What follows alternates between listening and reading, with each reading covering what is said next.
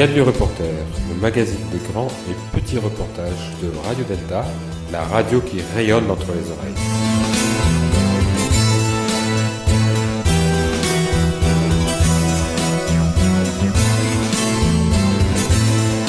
Paris, 1er mai 2018, 10h du matin, rassemblement maçonnique interobédientiel au cimetière du Père-Lachaise, à la mémoire de la commune de Paris.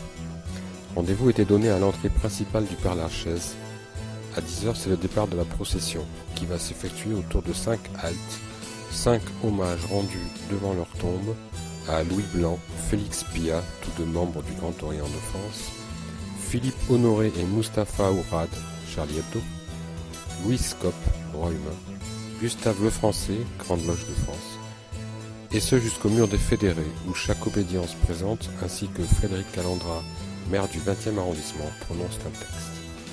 Lucie Fabry, chanteuse et comédienne, membre du Grand Orient de France, illustrait de sa voix lumineuse l'ensemble de cette cérémonie particulière. Voici le reportage que nous aurons apporté pour vous, nos trois gadlus reporters présents, Gilles à la technique, Yann Guité, Jean-François Dossat. Vous y entendrez, sans aucun commentaire de notre part, l'intégralité des prises de parole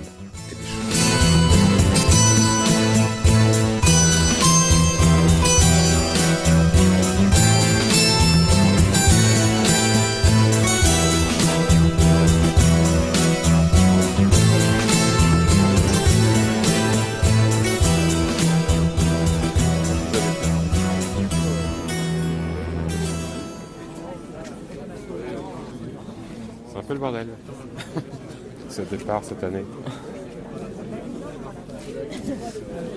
Et si vous voyez la grosse bannière noire, Bonjour. Vous faites partie de l'organisation Oui, Gilles Solière, Radio Delta. Je... je j'ai pas entendu. Gilles Solière de Radio Delta. Ouais. On va enregistrer si ça ne dérange pas de. Hein voilà. Avec euh, mon assistant. Encore On est parti là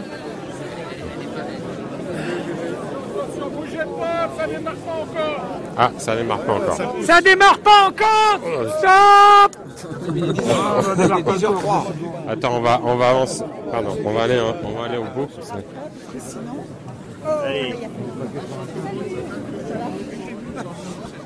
par contre, là où je suis pas content, c'est que euh, le pupitre, On est peut-être même passé un peu avant, tu vois. Donc heureusement que Fleuriste était avec moi, que qu'il avait du scotch, j'ai pu scotcher le truc dessus. Avant de la camionnette. La vie concert chez Louis Blanc. Chez Louis Blanc. Parti là, ça y est Ouais, parti. Bon. Vous avancez avec moi Vous voulez que j'avance avec vous Où il est le grand maître ah, La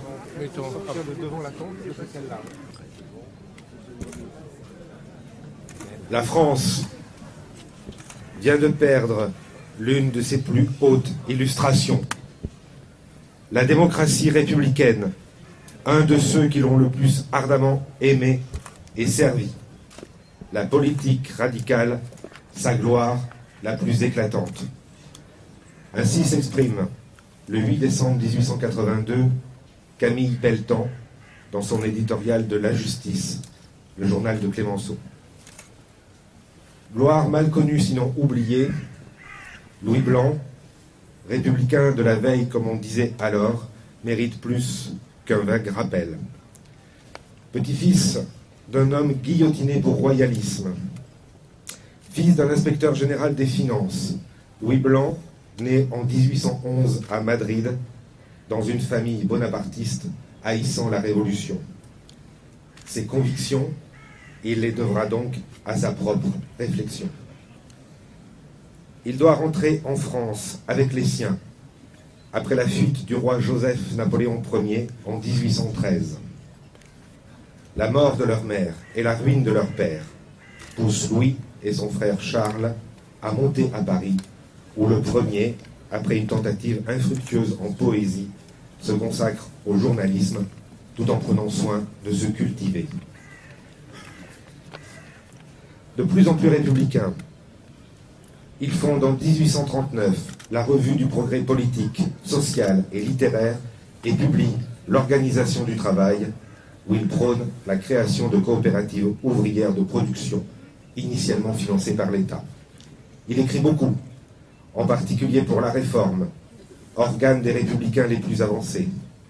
Dès 1841, il élabore sa théorie de la centralisation, indispensable à l'unité nationale. Toutefois, s'il est partisan d'une féconde centralisation politique, il tient pour nécessaire la décentralisation administrative. Pour lui, une nation fédérative n'a d'autre préservatif contre la guerre civile que la guerre étrangère. Ceci écrit 15 ans avant la guerre de sécession aux États-Unis d'Amérique. Il publie en 1847 le premier des douze tomes de sa monumentale Histoire de la Révolution française. La même année, Michelet fait paraître le premier tome de la sienne et Lamartine son, et Lamartine son Histoire des Girondins. Pour le jacobin Louis Blanc, la terreur n'était pas un système, mais, ce qui fut bien différent, un immense malheur né de périls prodigieux. Loin d'en faire l'apologie, il croit, certes naïvement, que son excès même la rendra impossible à l'avenir. Et il est pour lui incontestable que Robespierre, malhonnêtement caricaturé en tyran, nous eût épargné Napoléon. Louis Blanc participe à la campagne des banquets de 1848 et entre au gouvernement à la faveur de la Révolution de février. Il réclame la création d'un ministère du Travail, en vain, car il faudra attendre 1906 pour que Clémenceau, nommé président du Conseil, réalise ce vœu.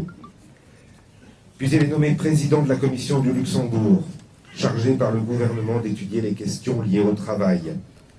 Ses adversaires lui imputeront l'échec des ateliers nationaux qui seront dissous en juin, alors qu'ils avaient bien peu à voir avec les ateliers sociaux qu'il préconisait. Ses positions radicales, sa grande popularité, le rendent suspect aux yeux des modérés. On cherche à l'impliquer dans l'envahissement de l'Assemblée par la foule le 15 mai, et les députés autorisent, au cours de la séance du 26 août, la levée de son immunité parlementaire et son arrestation. Il se réfugie chez des amis avant de partir pour la Belgique, puis l'Angleterre, où il demeure en exil jusqu'à la fin du Second Empire. C'est là qu'il est initié au sein de la loge des sectateurs de Ménès en 1850 au rite de Memphis, atelier qui prendra plus tard le nom de Philadelphie. Louis Blanc sera l'orateur du Grand Conseil général du 93e degré. Il fait alors partie de ceux qui considèrent la maçonnerie comme la religion de la fraternité humaine et une école de civisme. On le retrouvera au banquet qui suivra l'initiation de Jules Ferry en 1875, ou encore au banquet qui suivra l'initiation de Maria de Rem en 1882 par la loge Les Libres Penseurs. En attendant, lors de la proclamation de la République en septembre 1870, Louis Blanc compte parmi les grands anciens avec Victor Hugo, Edgar Quinet, au prestige magnifié par leurs combats passés, par leurs écrits, par la proscription. Mais ils brillent de leur dernier feu. Car au bout de quelques années, ce sont les nouvelles couches annoncées par Gambetta qui prennent la relève pour ferrailler aux avant-postes. Au début, Louis Blanc sera de toutes les luttes menées par l'extrême gauche avec Clémenceau dans son sillage. Hostile à l'humiliante pédotière avec les Allemands, il est, lors des élections législatives du 8 février 1871, le premier élu sur 43 d'une liste républicaine radicale. Louis Blanc réprouve les excès de la commune et s'efforce sans succès de concilier les deux partis, mais il sera avec Clémenceau l'un des plus fervents et constants défenseurs de l'amnistie plénière des communards. Comme d'autres, 48 arts Louis Blanc, partisan d'une chambre unique, rétif à l'institution présidentielle, n'approuve pas les lois constitutionnelles de 1875, mais tandis que la plupart l'évoque la mort dans l'âme, lui, il s'abstient. La révision des institutions sera le cheval de bataille des radicaux. De novembre 1876 à mars 1877, il dirige un journal intitulé L'homme libre, et c'est ce titre que choisira en 1913 Clémenceau pour le sien. Louis Blanc fait partie de ces radicaux qui peu à peu vont se séparer de ceux qui estiment qu'il faut procéder graduellement aux réformes, attendre le moment opportun d'où leur appellation de radicaux opportunistes. Il reproche ainsi aux gambettistes de vouloir ajourner les réformes au XXIe siècle, alors qu'elles étaient déjà approfondies et résolues par les grands esprits du XVIIIe siècle. Il souhaite l'instruction obligatoire, gratuite et laïque, la séparation des églises et de l'État, l'abolition de la peine de mort et une politique sociale avancée. Mais jamais il n'adhéra au dogme marxiste de la lutte des classes et de la collectivisation. La lettre écrite le 2 octobre 1882 par Louis Blanc à ses électeurs résume bien sa pensée politique. Êtes-vous radical? Êtes-vous socialiste? Je répondrai, je suis l'un et l'autre. Je suis radical parce que j'estime que pour être véritablement résolu, les problèmes veulent être approfondis et qu'il faut aller à la racine d'un abus si l'on veut le détruire. Je suis socialiste parce que l'étude des meilleures formes de gouvernement n'est rien séparée de celle qui conduirait à introduire la justice et à sa suite le bien-être dans les rapports des gouvernés entre eux. Radical, Louis Blanc l'était au point de vouloir la liberté pour ses adversaires même, alors que les républicains plus tièdes craignaient de leur faire profiter. Et c'est qu'il était sûr que la raison et la vérité, à armes égales, finiraient toujours par l'emporter. Et radical socialiste, parce que pour lui, la première condition pour être libre, c'est d'être juste. Pour Samuel Tomé, nous avons dit. Vous aviez Chapeau Chauvel, deuxième grand maître adjoint du Grand Paris avec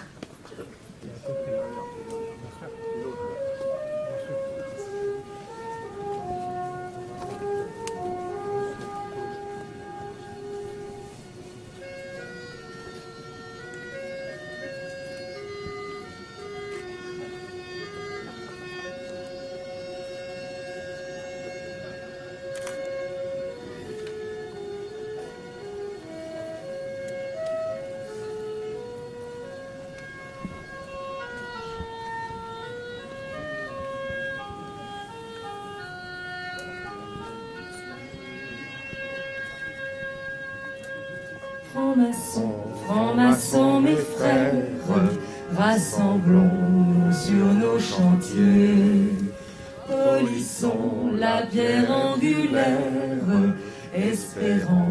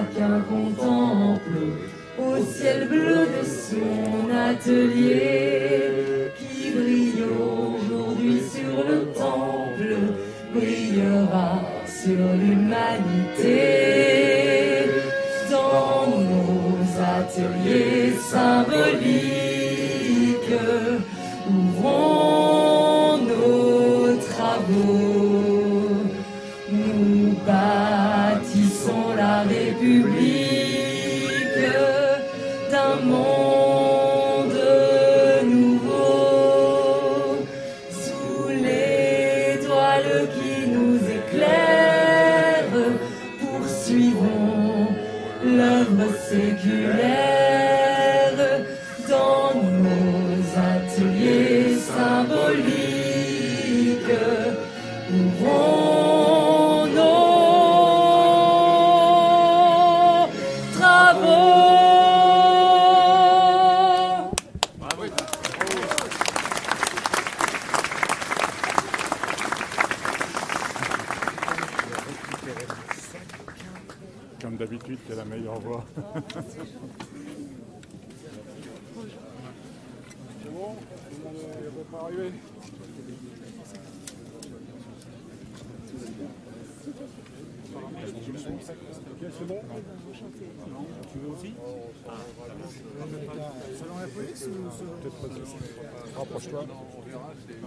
Après, après Louis Blanc, c'est un autre défenseur de la République sociale que nous venons saluer fraternellement devant cette dalle toute simple qui est à côté.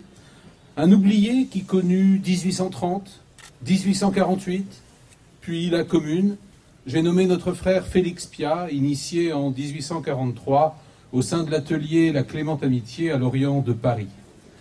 Né en 1810 à Vierzon, dans le Berry rouge de son ami Georges Sand, il fut député du Cher en 1848, élu également dans la Nièvre et la Seine en 1849, réélu longtemps plus tard, toujours dans la Seine en 1871, et au soir de sa vie, député des Bouches-du-Rhône en 1888, un an avant sa mort. Élu dans quatre départements aussi dissemblables, Félix Piat n'était pas un notable ancré dans un terroir, mais un combattant au service d'une idée universelle, la République démocratique et sociale. Félix était aussi le prénom de son père, un avocat royaliste qui eut fort à faire, puisque son fils ne voulut ni de la profession d'avocat, ni de la royauté. Félix veut dire heureux en latin, mais le citoyen Piat connut fort peu la félicité lui qui fut condamné au total à plus de 29 années de prison pour ses écrits et ses idées, sous tous les régimes d'ailleurs. Étudiant sous la Restauration, au cours d'un banquet, il remplace le buste de Charles X par celui de Lafayette et élève son verre à la mémoire de la Convention. Sous la monarchie de juillet, il prépare l'avènement de la République et, quand vient la République, justement, il combat de toutes ses forces l'institution d'un président de la République, prévenant en vain ses collègues du danger césariste qui les menace.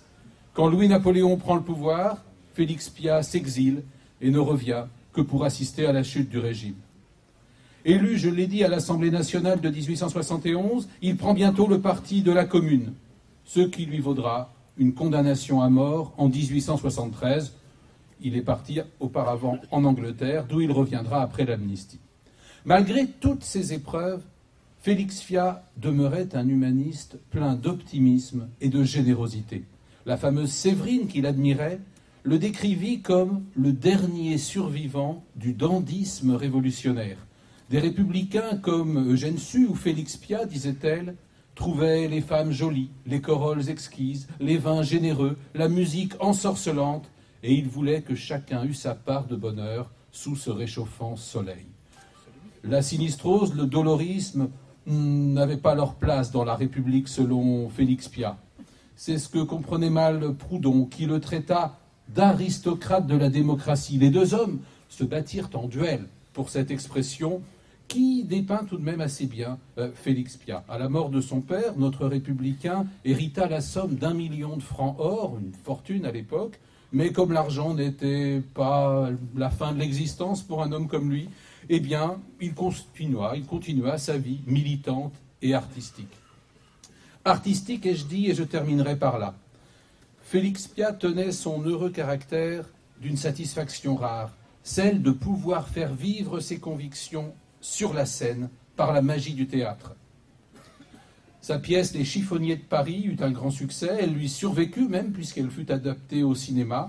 Auteur de mélodrames sociaux comme Une révolution d'autrefois, Le brigand et le philosophe, Les deux serruriers, eh bien, il savait s'adresser au peuple par des œuvres aussi bien que par des discours. Il savait que le théâtre permet d'éduquer sans ennuyer. Il savait que grâce au théâtre, on peut faire rêver et même donner un commencement de réalité au rêve. C'est donc à l'homme de lettres que je vous propose de rendre hommage en même temps qu'à l'homme politique, à cet homme de lettres truculent et volontiers provocateur, qui signa aussi cet hymne à Marianne, en forme d'Ave Maria laïcisé. Salut Marianne, pleine de force, le peuple est avec toi, le fruit de tes entrailles, la République, est béni, Sainte Marianne, Vierge de la Liberté, délivre-nous des rois et des papes, ainsi soit-il, j'ai dit.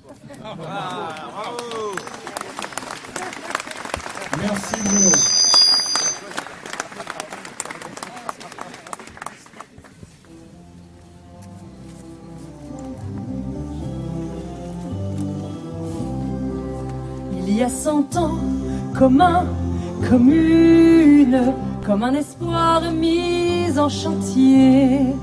Il se levait pour la commune en écoutant chanter Potier. Il y a cent ans, comme un, comme une, comme une étoile au firmament. Il faisait vivre la commune en écoutant chanter Clément. C'était des ferronniers aux enseignes fragiles, c'était des menuisiers aux cent coups de rabot. Pour défendre Paris, ils se firent mobiles, c'était des forgerons devenus des mobilos. Il y a cent ans, comme un, comme artisans et ouvriers, ils se battaient pour la commune en écoutant chanter Potier. Il y a cent ans, comme un, comme ouvriers et artisans, ils se battaient pour la commune en écoutant chanter Clément. Devenus des soldats aux consciences civiles, c'était des fédérés qui plantaient un drapeau, disputant l'avenir au pavé de la ville. C'était des forgerons devenus des héros. Il y a cent ans, comme un, comme un espoir mis au chaumier. Il voyait mourir la commune. Ah, laissez-moi chanter Potier.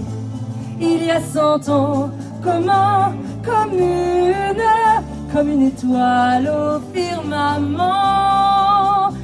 S'éteignait pour la commune. Écoute bien chanter Clément.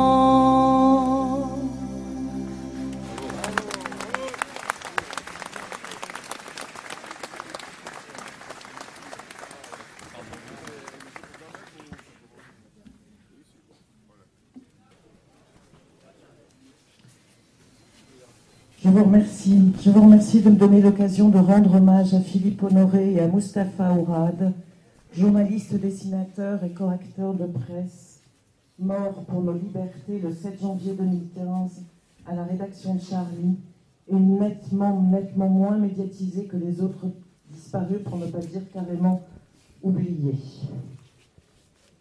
Philippe Honoré est né le 25 novembre 1941 à Vichy. Il abandonne le lycée à l'âge de 16 ans pour aider sa mère, qui tient une, épicerie familiale à Pau. Quand celle-ci fait faillite, cet autodidacte devient dessinateur industriel pour une entreprise gazière.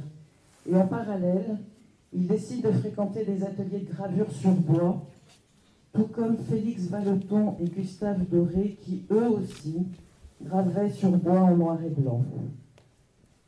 Honoré lâche son prénom, il a trouvé son style, de grands aplats noirs à l'encre de Chine et des dessins contenus dans un cadre carré, avec juste une phrase pour en révéler le sens, avec sa signature si reconnaissable, les six lettres de son nom enfermées dans un petit carré au bas du dessin. Ça, c'est la forme. Sur le fond, comme beaucoup de dessinateurs de Charlie, il admire Daumier et Granville, mais surtout, il est fasciné par Sampé, qu'il a découvert dans Sud-Ouest. Sud-Ouest, ce journal dans lequel Honoré publiera ses premiers dessins, réalisant son rêve, celui de vivre de son métier. Sampé est surtout le monde dessiné de Sampé. Un univers de petits personnages envahis dans un monde tellement plus grand qu'eux. Ces petites gens, au sens noble du terme, Honoré les dessinera, les défendra tout au long de sa carrière.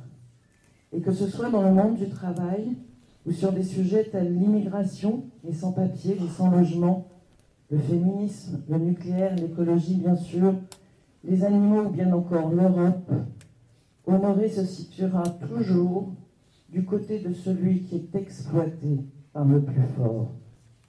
Honoré aimait les livres, les photos, les tableaux, et il travaillait chez lui entouré de piles d'archives nécessaires à sa manière très documentée de dessiner. Il collaborait avec de nombreux journaux, Le Monde, Libé, Les Inrocks, et avec Charlie Hebdo, il était là dès sa reparution en 92. Il y a dessiné l'actualité politique, bien sûr, mais aussi, et c'est nettement plus compliqué, l'actualité économique et l'actualité science. Pour compléter, je voudrais raconter qu'une de ses spécialités, il ne faut pas l'oublier, c'est la création de rébus, de, rébus pardon, illustrés. Ce travail, il l'aura fait pendant plus de 20 ans pour le magazine Lire. Des petits personnages, des mots à tiroir et une solution qui était toujours autour d'un titre de livre ou bien le nom d'un auteur. Sur ce travail, il disait Mon grand bonheur, c'est de provoquer un plaisir intellectuel aux gens qui cherchent les solutions avec le plaisir visuel. Faut-il le dire, je le redis, pour Philippe Honoré, les mots engagent et les dessins aussi.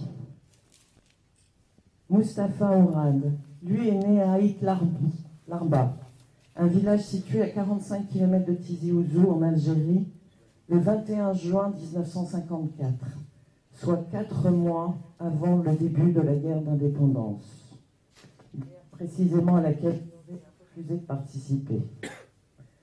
Orphelin de mère à deux ans et de père à sept ans, il est élevé par ses grands-parents, puis par deux de ses oncles, Youssef et Abdelkader. À l'issue de, ses études secondaires, d'abord dans son propre village chez les Pères Blancs, des missionnaires qui le remarquent et le nomment responsable de la bibliothèque, puis à Alger, dans un lycée fréquenté alors par les enfants de la nomenclatura, Mustapha, le Kabyle, se rêve ethnologue. Il entamera des études en sciences médicales, études qu'il abandonnera parce qu'il quitte l'Algérie, il fuit la monstruosité de la guerre. Ses amis se sont cotisés pour lui offrir un voyage. Il rejoint la France. Pourquoi la France? Parce qu'il adore la langue française. Il a beaucoup lu Baudelaire. D'ailleurs, dans son village, il était surnommé Mustapha Baudelaire. Il écoute Brassens, Brel, Bobby Lapointe. Entre autres passions, il dévore Nietzsche, Dostoïevski, et il est bien sûr intéressé par les civilisations berbères et kabyles.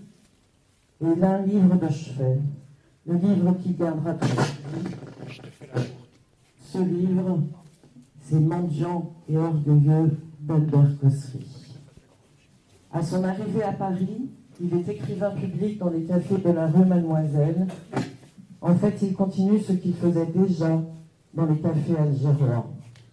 En 92, il fait l'école des correcteurs, il y noue de solides amitiés et il devient correcteur de presse. Un métier rare, mais si précieux. Mustapha lisait Charlie et avant lui Harakiri.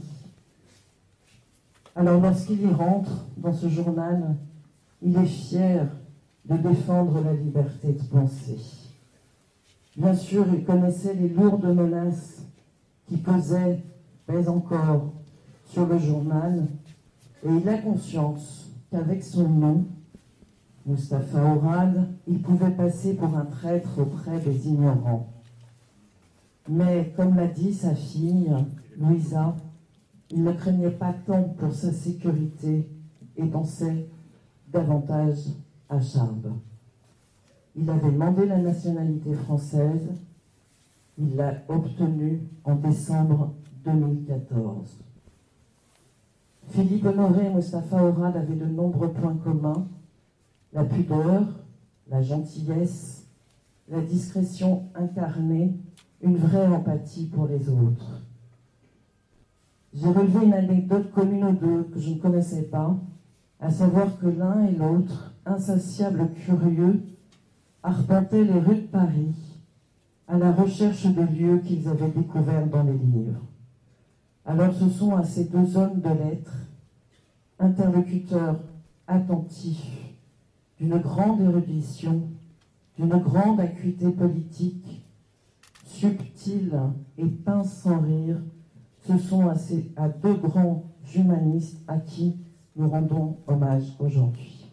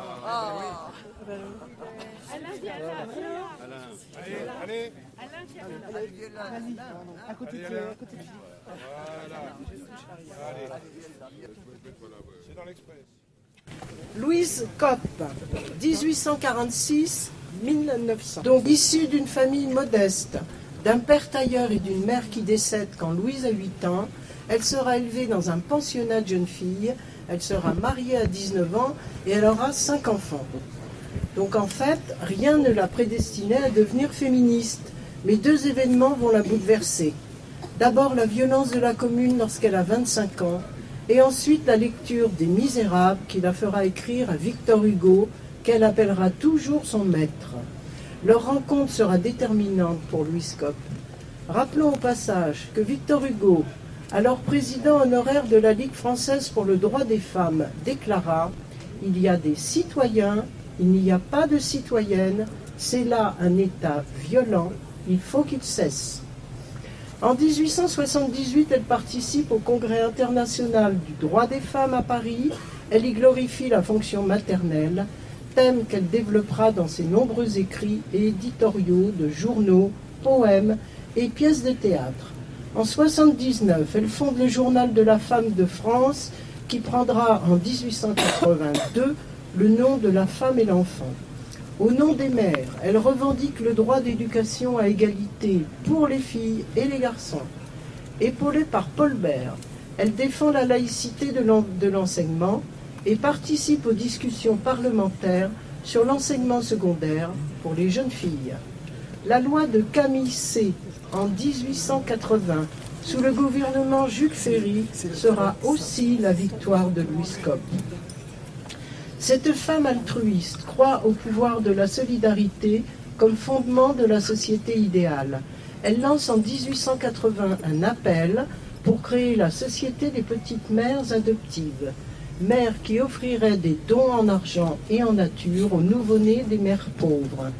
Louis Kopp fonde en 1888 l'Union du travail des femmes, dont le magasin vend des produits fabriqués par des femmes et comporte une salle de couture pour celles qui sont au chômage, l'ensemble fonctionnant avec des dons et des subventions. Elle défend les filles mères et demande la refonte du Code civil, en particulier de l'article 340, qui interdit la recherche de la paternité. Elle milite en faveur des lois sur la protection du travail des femmes et notamment l'interdiction du travail de nuit. Concernant le droit de vote, l'opinion de Louis Kopp diverge de celle d'Hubertine Auclair, qui en a fait son cheval de bataille. Pour Louise, il faut d'abord être capable de penser pour pouvoir voter, et l'instruction est une arme beaucoup plus utile que le droit de vote. Lors de son initiation en 1894 au droit humain à Paris, elle clame son idéal, élever son cœur et son intelligence en les orientant vers le bien et donner à tout être humain l'aide et l'assistance dont il a besoin. Depuis 1891, le nom de Louis Kopp est attaché à l'œuvre laïque de la première maison maternelle dans le quartier parisien de Montsouris, fondée grâce à l'appui de Léon Bourgeois. Il s'agissait de fournir un asile provisoire à des petits-enfants, des enfants petits, confiés par des mères abandonnées ou dans le besoin. En 99, son œuvre sera reconnue d'utilité publique et d'autres établissements du genre s'ouvriront par la suite. Quand Louis Scott mourra d'une embolie en mai 1900, à l'âge de 54 ans, ses trois filles, Angèle, Mathilde et Hélène Victoria, filleule de Victor Hugo, lui succéderont dans la gestion des maisons maternelles. Aujourd'hui, la maison de Montsouris est agréée par une convention passée avec la préfecture de Paris sous l'appellation de Maison d'enfants à caractère social. Elle est ouverte toute l'année, 24 heures sur 24. Elle accueille toutes les urgences. Elle assure la réception, l'hébergement, la scolarisation de jeunes de 3 à 16 ans qui lui sont confiés par les services de l'aide sociale à l'enfance. Citoyenne infatigable, libre penseuse, Louise Copp a participé aux congrès féministes qui ont lieu à Paris, qui ont eu lieu à Paris en 92 et 96. Après une vie de dévouement exemplaire, comme ses sœurs du droit humain, Maria de Rennes, notre fondatrice, Marie Pognon, Marie Bonnevial, Clémence Royer, Marie Becquet de Vienne, Madeleine Pelletier, et grâce à Georges Martin, notre fondateur, et à sa femme Marie-Georges, elle aura œuvré concrètement pour le progrès de l'humanité.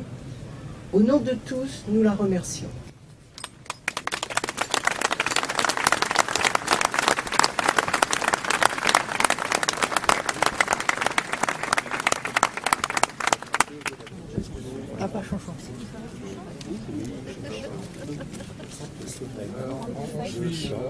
sur les cheveux.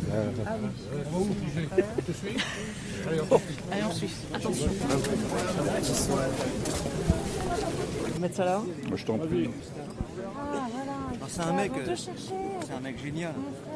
Les amis, nous allons rendre hommage maintenant à Gustave Le Français par Marc. Vive la Révolution, la seule, la vraie, la sociale. Ainsi s'exprimait Gustave Lefrançois, non pas en 1870, mais dès 1848, il a 22 ans. Lors de ces deux périodes, il forge sa conscience politique, expérimente le terrain de l'action révolutionnaire, éprouve l'affrontement des forces et des classes sociales, participe au combat. Il voit le sang couler, celui du peuple qui se dresse contre l'oppression, tente de s'organiser par lui-même, vivant une espérance de renouveau, hélas trop rapidement repoussée sous les coups de boutoir de l'ordre établi, qu'il s'appelle Empire, monarchie ou République. Personnage multifacette, Gustave Lefrançois est qualifié dans le même sac de socialiste, révolutionnaire, anarchiste, communiste, républicain, communaliste. Gustave Lefrançois dit le français est un irréductible rebelle, revendiquant son indépendance d'esprit, s'enflammant contre l'injustice, toujours en recherche d'équité sociale et humaine. Né en 1826 en Anjou, il monte rapidement à Paris et entre à 16 ans à l'école normale d'instituteurs de Versailles. Ses avis tranchés et ses opinions jugées dérangeantes ne facilitent pas son intégration paisible.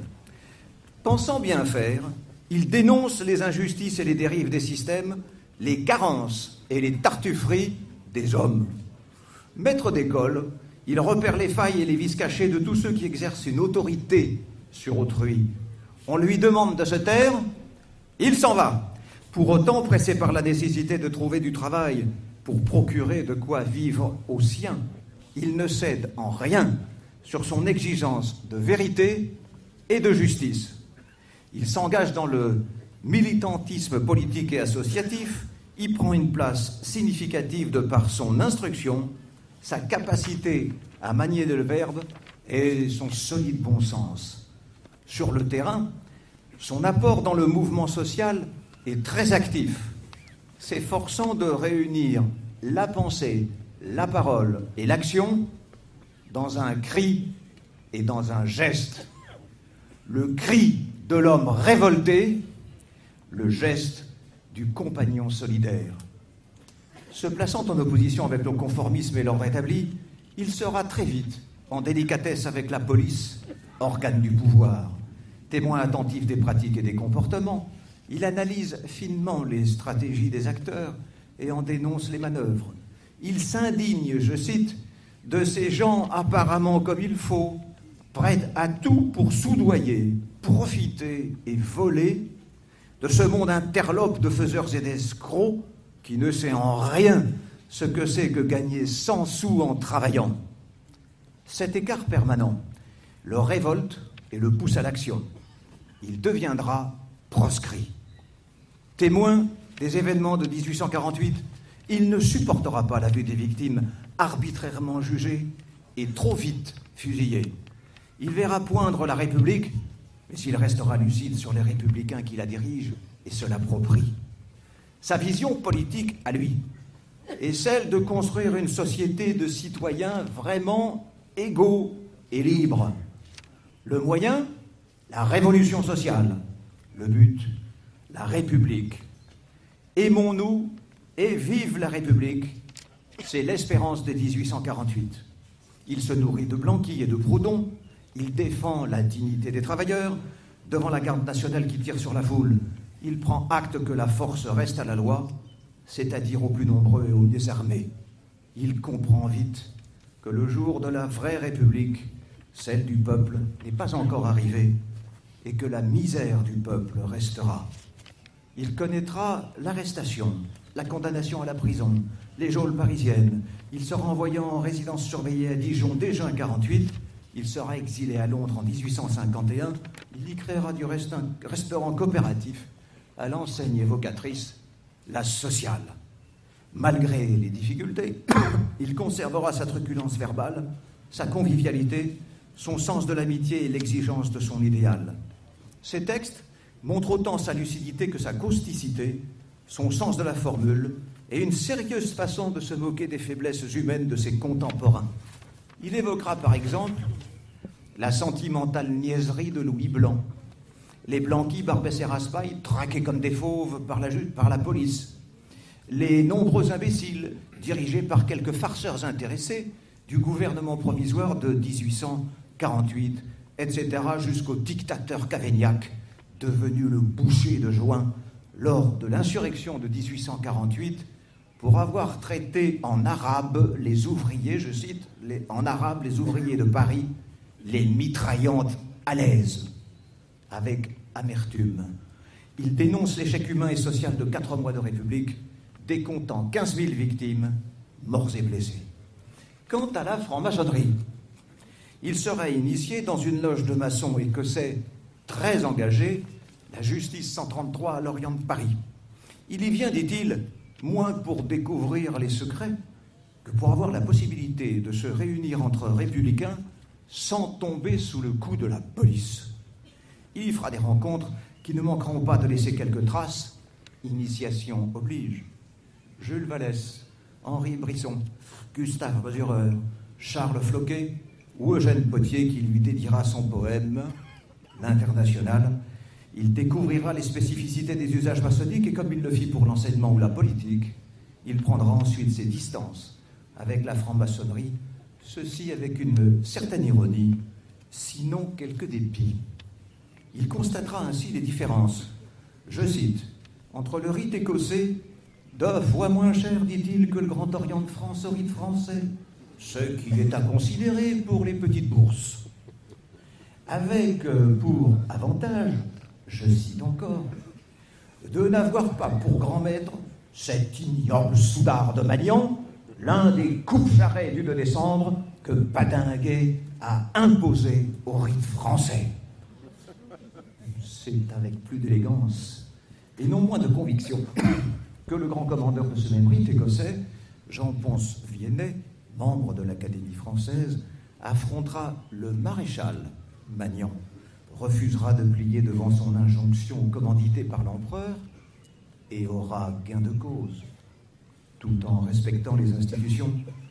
Il n'est pas question pour l'ordre écossais d'obéir aux ordres de pouvoir, quels qu'ils soient, et de devenir une maçonnerie de gouvernement de facto inféodé.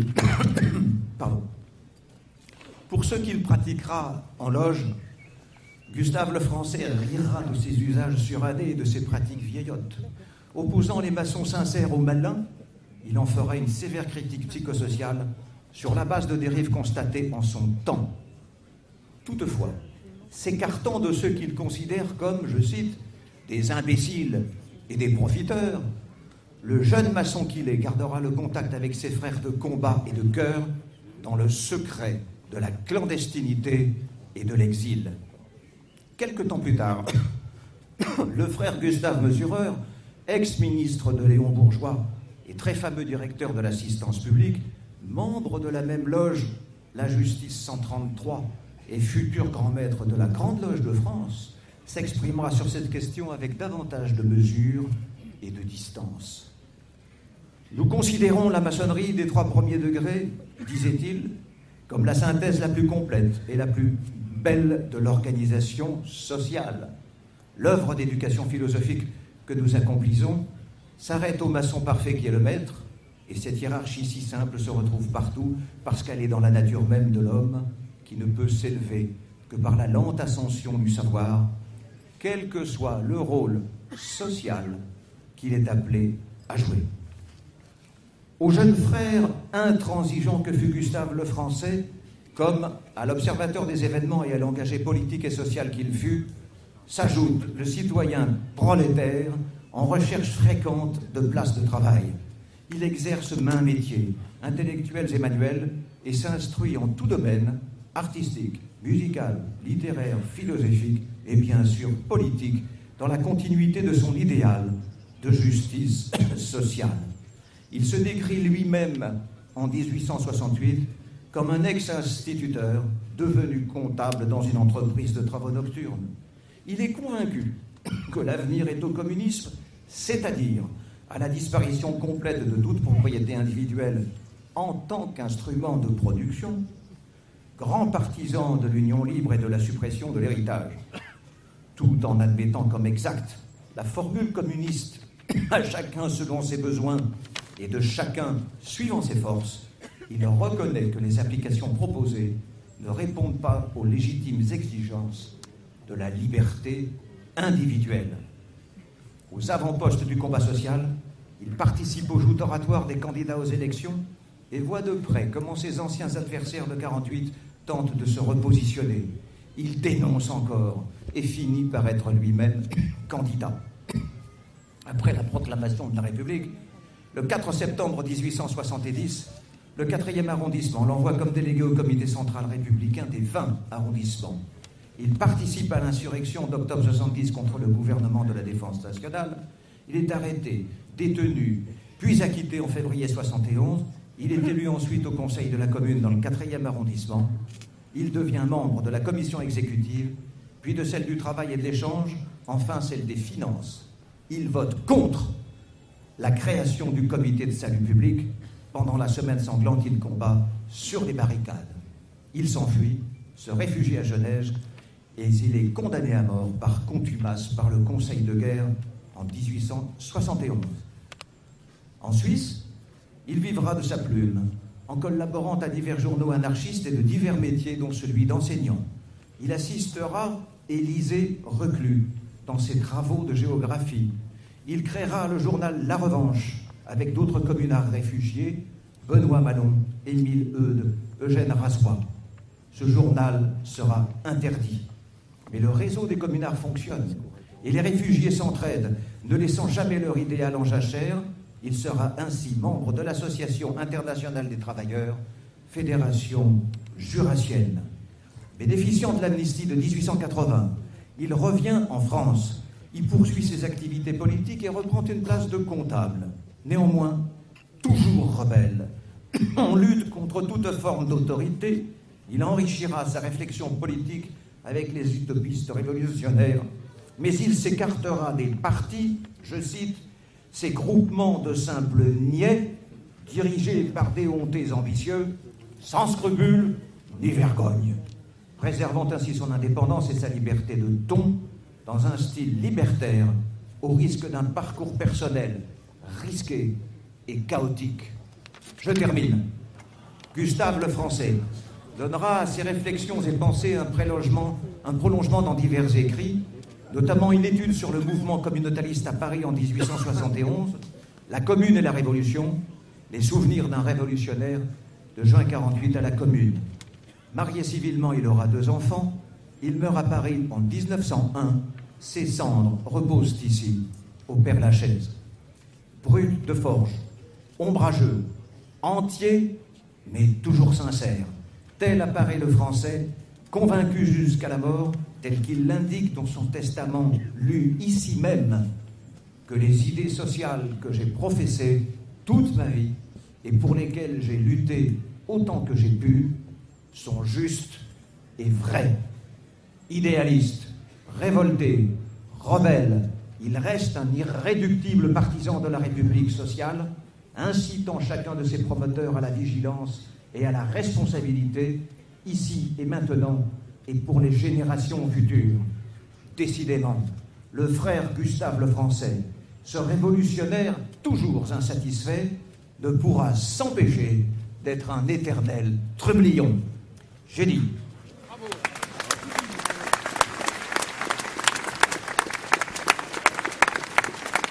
Bien, nous allons chanter maintenant le temps des cerises avec euh, L'international. Lucie L'international. Ah, c'est l'international. Ça a changé. Ah. Désolé. C'est pareil.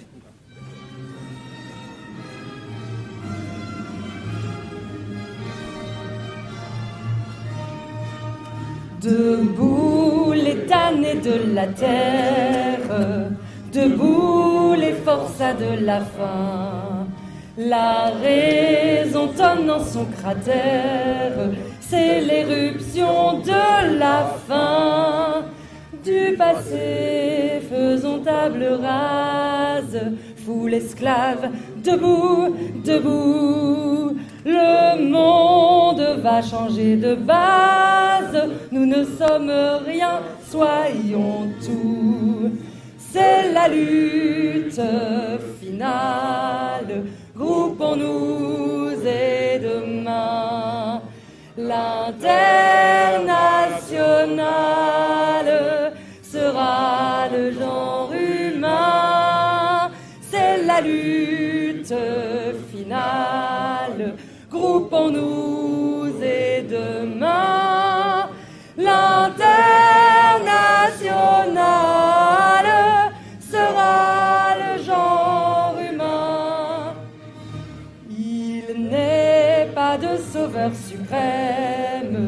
ni Dieu, ni César, ni tribun. Producteurs, sauvons-nous nous-mêmes, décrétons le salut commun. Pour que le voleur rende gorge, pour tirer l'esprit du cachot. Soufflons nous-mêmes notre forge, battons le fer tant qu'il est chaud. C'est la lutte finale, groupons-nous et demain.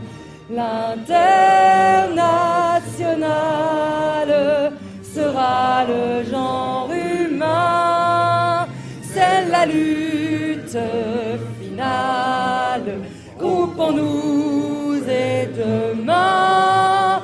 L'international sera le genre humain. L'État comprime et la loi triche, l'impôt saigne le malheureux. Nul devoir ne s'impose aux riches, le droit du pauvre est un mot creux. Assez languir en tutelle, l'égalité veut d'autres lois. Pas de droit sans devoir, dit-elle, égaux, pas de devoir sans droit. C'est la lutte finale, groupons-nous et demain. L'international sera le genre humain, c'est la lutte finale, groupons-nous et demain.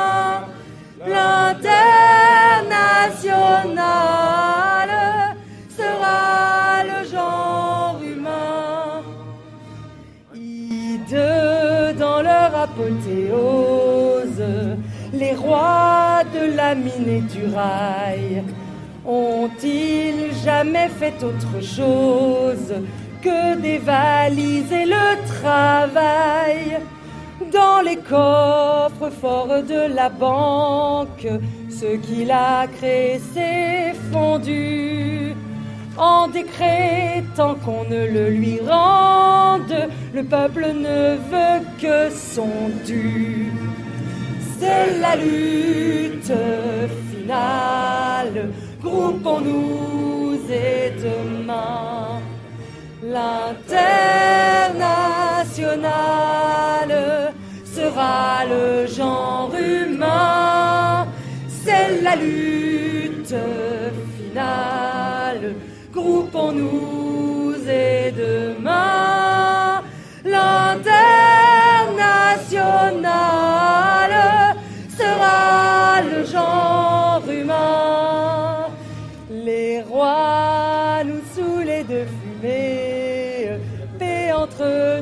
guerre aux tyrans.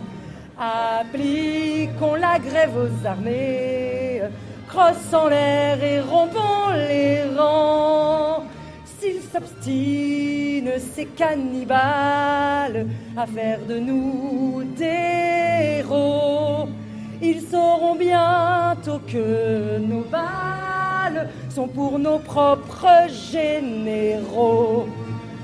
C'est la lutte finale, groupons-nous et demain l'international sera le genre humain. C'est la lutte finale.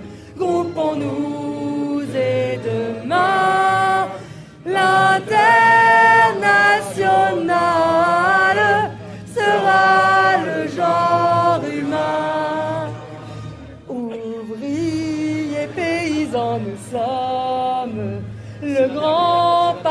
travailleurs. La terre n'appartient qu'aux hommes, l'oisif ira loger ailleurs.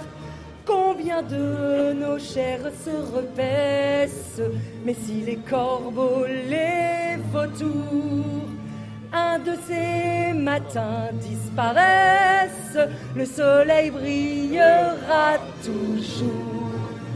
C'est la lutte finale, groupons-nous et demain l'international sera le genre humain. C'est la lutte finale. Groupons-nous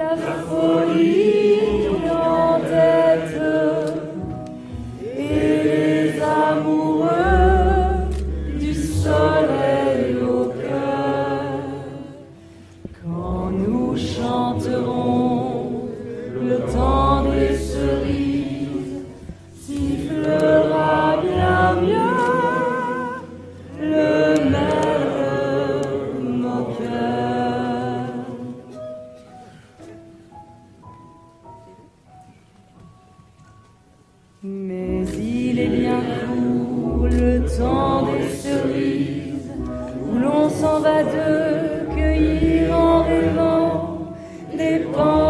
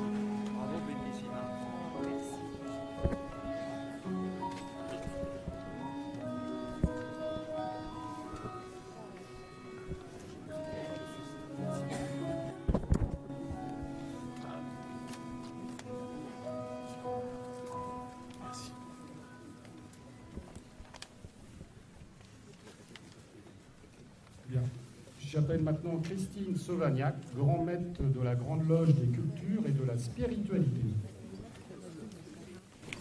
Madame le maire, très respectable grande maîtresse, très respectable grand maître, dignitaires, mes frères et mes sœurs.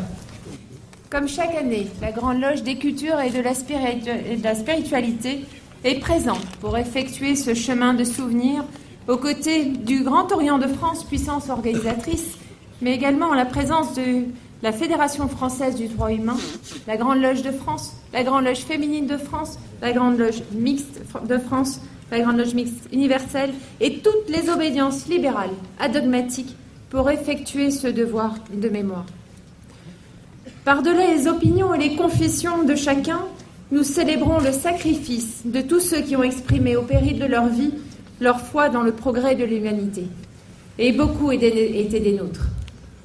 Nous rendons aussi hommage à toutes les victimes innocentes des totalitarismes et des tyrannies qui ont, au cours des siècles, été cruellement broyées par la folie et l'aveuglement de quelques monstres de pouvoir. Nous autres francs-maçons devons plus que jamais redoubler de vigilance et une totale mobilisation en faveur de nos valeurs de liberté, de tolérance, de respect, de fraternité, de paix et d'harmonie constamment menacées par l'obscurantisme et le fanatisme. Ne laissons pas agir impunément ceux qui font le mal, unissons-nous pour défendre la laïcité, le respect de chacun, le socle des Lumières. Je terminerai en remerciant du fond de cœur tous ceux qui ont fait le sacrifice de leur vie pour que nous puissions nous rassembler et nous exprimer librement comme en ce jour de mémoire. J'ai dit.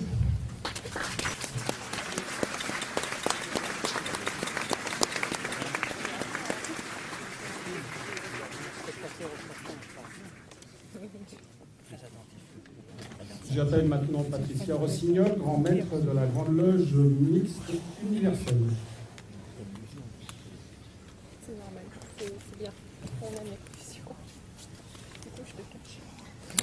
Bonjour. Je m'exprime ce matin au nom de tous les frères et sœurs de la Grande Loge mixte universelle, dont les membres travaillent selon les formes accoutumées du rite français et du rite écossais, défendent la laïcité, la mixité et l'amélioration de l'homme et de la société, et bien évidemment l'idéal républicain. Durant la période de la Commune de Paris, où le pire côtoyait les espoirs les plus fous, où le peuple malmené s'est engagé de toutes ses forces pour construire la République, pour préparer la laïcité en demandant la séparation de l'Église et de l'État, pour faire reconnaître l'égalité des sexes, les salaires des femmes, l'union libre, puisqu'il a été obtenu une pension pour les veuves des gardes nationaux tués au combat, mariés ou non, ainsi qu'à leurs enfants légitimes ou naturels, ainsi qu'une pension aux femmes plaidant la séparation. Il était évident pour tous ceux qui se sont mobilisés que les valeurs pour lesquelles ils étaient prêts à sacrifier leur vie étaient les préliminaires à une vie plus juste, à un avenir vivable. Car dans leur univers quotidien, il y avait les effarés d'Arthur Rimbaud, silencieux, affamés. Il y avait Gavroche, que Victor Hugo nous a dépeint, symbole de l'enfance sans enfance, de la misère, de la révolte. Il y avait aussi Cosette.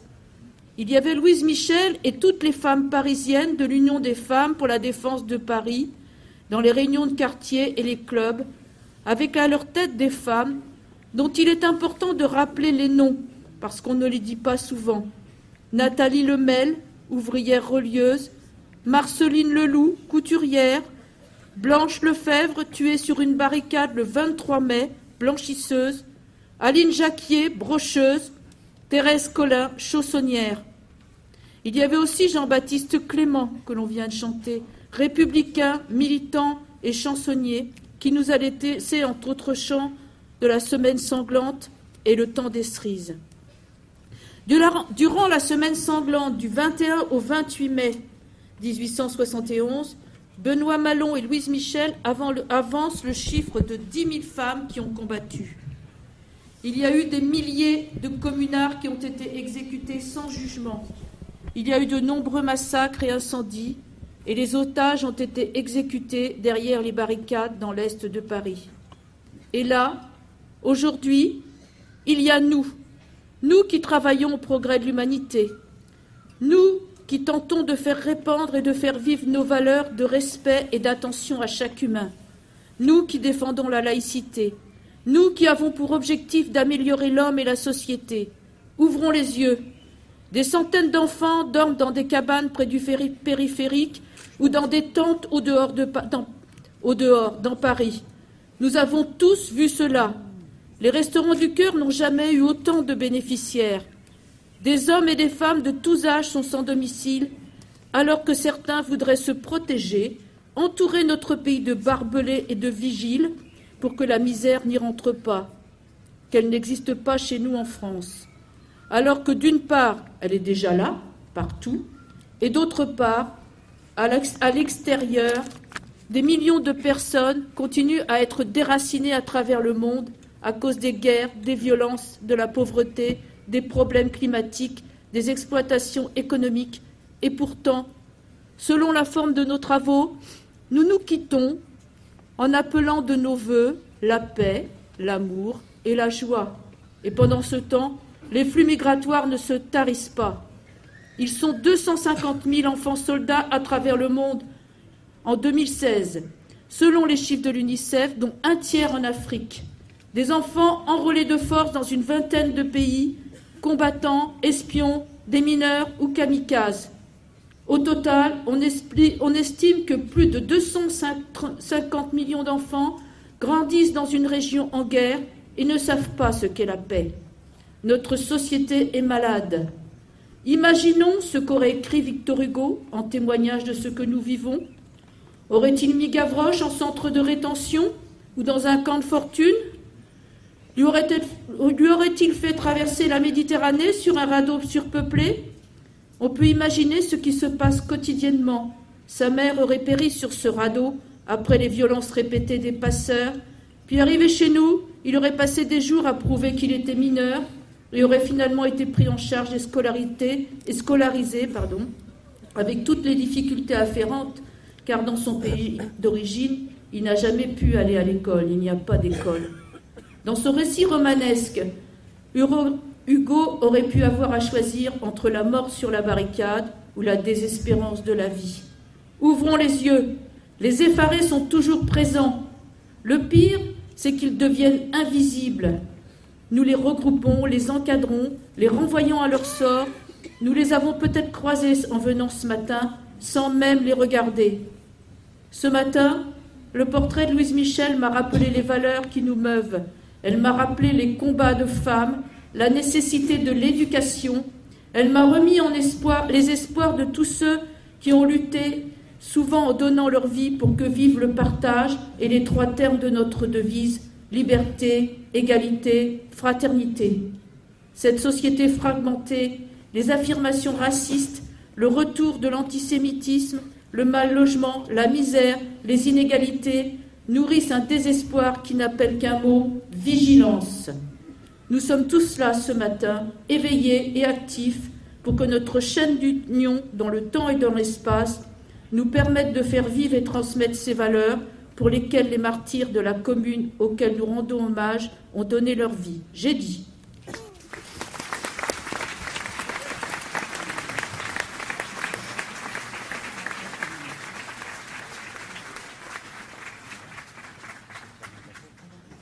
J'appelle maintenant Édouard Abran de la Grande Loge de France. Madame le maire, mes sœurs et frères, mesdames et messieurs, chers amis. Pour évoquer la commune, Vallès décrivait le murmure de cette révolution qui passe, tranquille et belle comme une rivière bleue. Mais aussi le courage de celles et ceux qui, victimes de l'injustice sociale, prirent les armes contre un monde mal fait et formèrent, sous le drapeau de la commune, la grande fédération des douleurs. Le cri du peuple ne fut pas seulement l'expression de ses douleurs. Dans le bouillonnement et l'effervescence, la commune fut le creuset de grandes réflexions qu'il est dans notre devoir de porter. Car l'histoire des droits des femmes et des hommes n'est ni une avancée irréversible, ni une cause perdue, mais avant tout un combat. Au fond, les débats et les causes défendues lors de la commune contiennent tout, ou presque tout. L'affirmation que la liberté de conscience est la première des libertés, l'école laïque, l'organisation du travail, la réorganisation de la justice, la destruction de la guillotine, l'ouverture de la citoyenneté aux étrangers. Le rappel que l'élu doit toujours être prêt à rendre compte de ses actes aux électeurs. La suppression des rapports de domination et d'abord des inégalités hommes-femmes qui forment le moule dans lequel viennent se couler toutes les autres discriminations, comme Louise Michel n'a eu de cesse de nous le rappeler. L'idée, enfin, que la République n'est pas que l'État. La République est la chose de tous et la responsabilité de chacun. Jules Jouy écrivait sur le mur des fédérés que l'avenir pousse sur le tombeau des fusillés. Nous avons l'ardente obligation, face aux défis républicains qui se présentent, de ne pas capituler, de continuer d'espérer, parfois contre toute espérance. Nous devons garder à l'esprit les paroles de Jaurès, nous enjoignant à faire la distinction nécessaire entre l'ordre religieux, qui ne relève que de la conscience individuelle, et l'ordre social et légal qui est laïque. Voilà pourquoi tout recul et toute somnolence de la République a été une diminution ou une langueur de la laïcité, et à l'inverse, tout progrès, tout réveil de la République, un progrès et un réveil de la laïcité. L'avenir, ce n'est pas accepter que chacun demeure dans sa nuit. C'est au contraire rallumer tous les soleils. Salut, fraternité et résistance à vous toutes et tous. Vive la République, vive la sociale.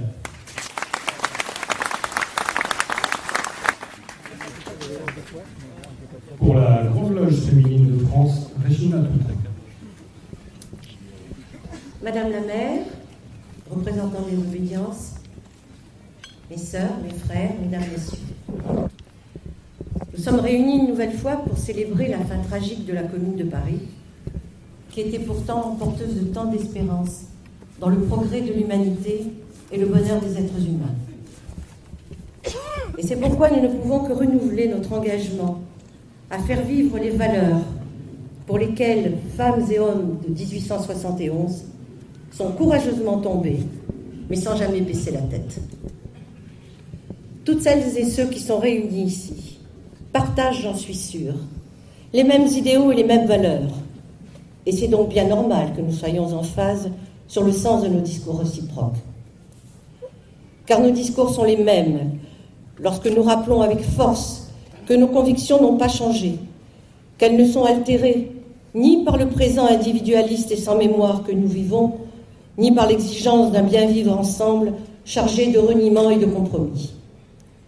Nos discours sont semblables lorsque nous réaffirmons que la cause de la commune n'est pas morte et que ce qui a conduit tant de femmes et d'hommes à se sacrifier pour des lendemains meilleurs ne peut que nous porter dans tous les combats qui nous restent à mener, non seulement pour le respect de la dignité humaine, de la liberté de parole, de la liberté d'expression, de celle de la croyance ou de la non-croyance, mais aussi, et peut-être essentiellement, pour le respect et l'application sans restriction aucune du principe de laïcité. Moi, je suis ici pour montrer avec toutes les sœurs qui m'accompagnent, mais aussi avec le soutien de celles qui n'ont pu venir, que c'est aussi la cause de la franc-maçonnerie et de la franc-maçonnerie féminine que de veiller à ce que la laïcité nous protège toutes et tous, sans distinction de sexe, d'âge, de couleur ou de religion, et qu'elle nous mette à l'abri des extrémistes de tous bords. Je suis ici pour dire que la laïcité doit être le garant de l'éducation et de la santé des enfants que nous mettons au monde, et que ceux que nous accueillons, et que nous devrions encore mieux accueillir. Que la laïcité doit être aussi le cadre dans lequel ils construiront leur avenir, sans avoir à craindre pour leurs opinions ou pour leurs croyances. Et je suis aussi ici, en porte-parole des femmes et des jeunes filles qui souhaitent vivre sans oppression et sous la protection des lois laïques qui garantissent leur liberté et leurs droits. Et si nous nous sommes rassemblés pour défendre, à l'instar de la commune, l'idée que la laïcité est une solidarité, une fraternité indispensable à la vie et au développement des peuples, alors il ne faut pas nous séparer quand nous exigeons de l'État qu'il soit sans complaisance dans son application et son respect. Car nous voulons bien sûr, et à l'exemple des communards, que la laïcité soit faite pour les plus pauvres, les plus menacés et les plus en danger, et qu'en portant l'humain au cœur de chaque action, elle soit de nature à éviter la fracture sociale et à consolider la démocratie.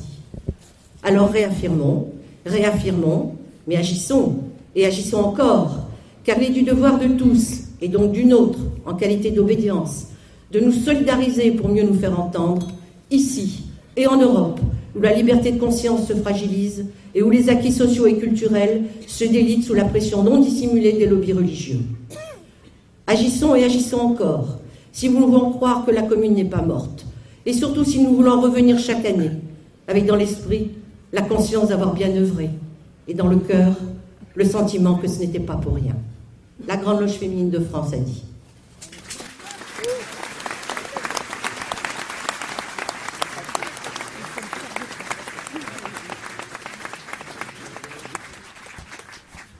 Nous allons écouter maintenant Marc Pélisson de la de.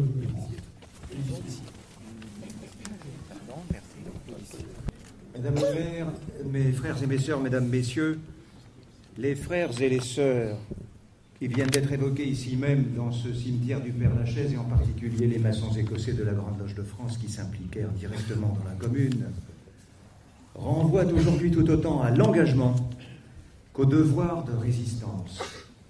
Ceci librement, sans injonction gouvernementale ni soumission à quiconque.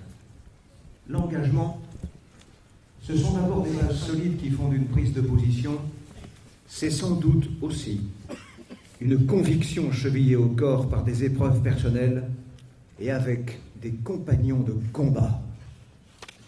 Le parcours de chacun a pu être marqué profondément. Il n'y a rien d'innocent dans l'engagement inconditionnel des hommes et des femmes d'action. Qui dit engagement et conviction, ne dit-il pas en effet clarté sur les orientations, fermeté sur les choix et cohérence sur les décisions qui en découlent. Force est de constater l'option prise par tous nos disparus sur la défense, la promotion et l'illustration de la liberté de penser, liberté de mouvement, de réunion, d'expression et d'action. C'est peu de le dire. Il est des temps et des lieux où il est difficile et risqué de le vivre.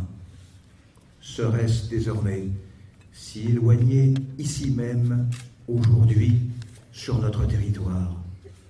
Y aurait-il jamais eu de trêve dans ce combat sans cesse renouvelé? La tyrannie fait hélas toujours des émules sur fond de calculs et d'ambition de quelques-uns, exploitant l'ignorance du plus grand nombre et broyant sa liberté. Avec son simplisme idéologique, son enfermement dogmatique et sa violence structurelle fut-elle masquée, elle reste toujours offerte à l'expression faussement exaltée du tyran et hideusement soumise à ses tyrannos. Étienne de la Boétie a tout dit sur ce sujet. Rien n'a changé. Tout reste d'une menaçante et brutale, dramatique. C'est bien pourquoi il reste toujours question du devoir de résistance. Il ne s'agit pas seulement de dire non, tel l'homme révolté d'Albert Camus. Il convient aussi d'entreprendre le pas suivant, celui qui conduit chacun à la réaffirmation de ses positions essentielles. Pour nous, le rappel insistant des valeurs qui fondent notre existence et des principes qui structurent notre vie. Valeurs et principes qui lui donnent librement sens. Si la liberté est au cœur même de la République, elle reste tout autant un axe essentiel de la démarche maçonnique. Celle-ci ne saurait être sans liberté de pensée, liberté de conscience et pleine responsabilité. Cette liberté que j'exprime au nom de la Grande Loge de France est celle de tout homme de bonne volonté qui y aspire et qui s'en inspire pour affirmer sereinement un vivre ensemble respectueux des différences, tolérant, non prosélyte, mettant de côté les préjugés et s'écartant des dogmatismes de toute nature. Une fois encore, nous disons non. Non au formatage standardisé. Non à l'enfermement dans le prêt-à-penser. Non au suivisme béat.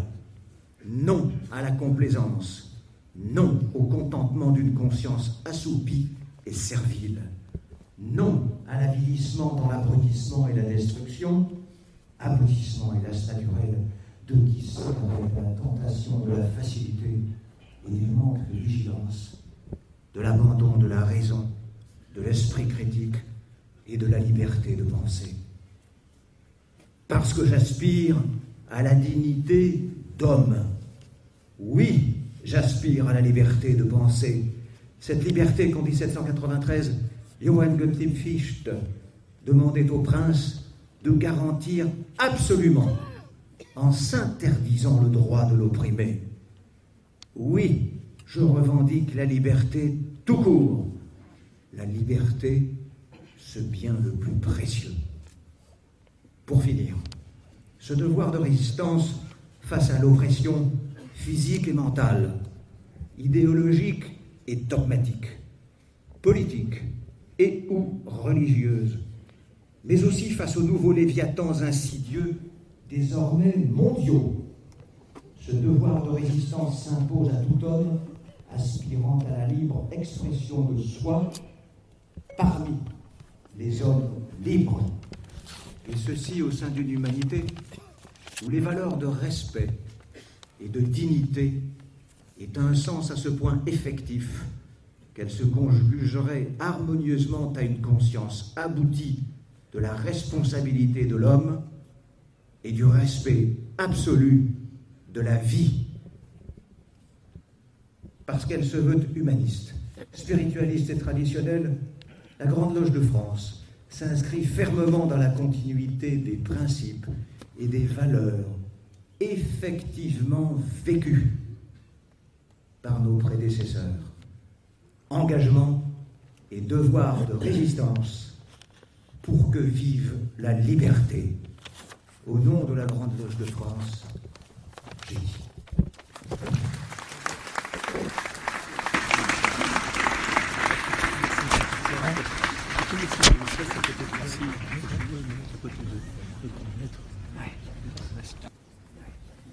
Alain Michon, président de la Fédération française du droit humain.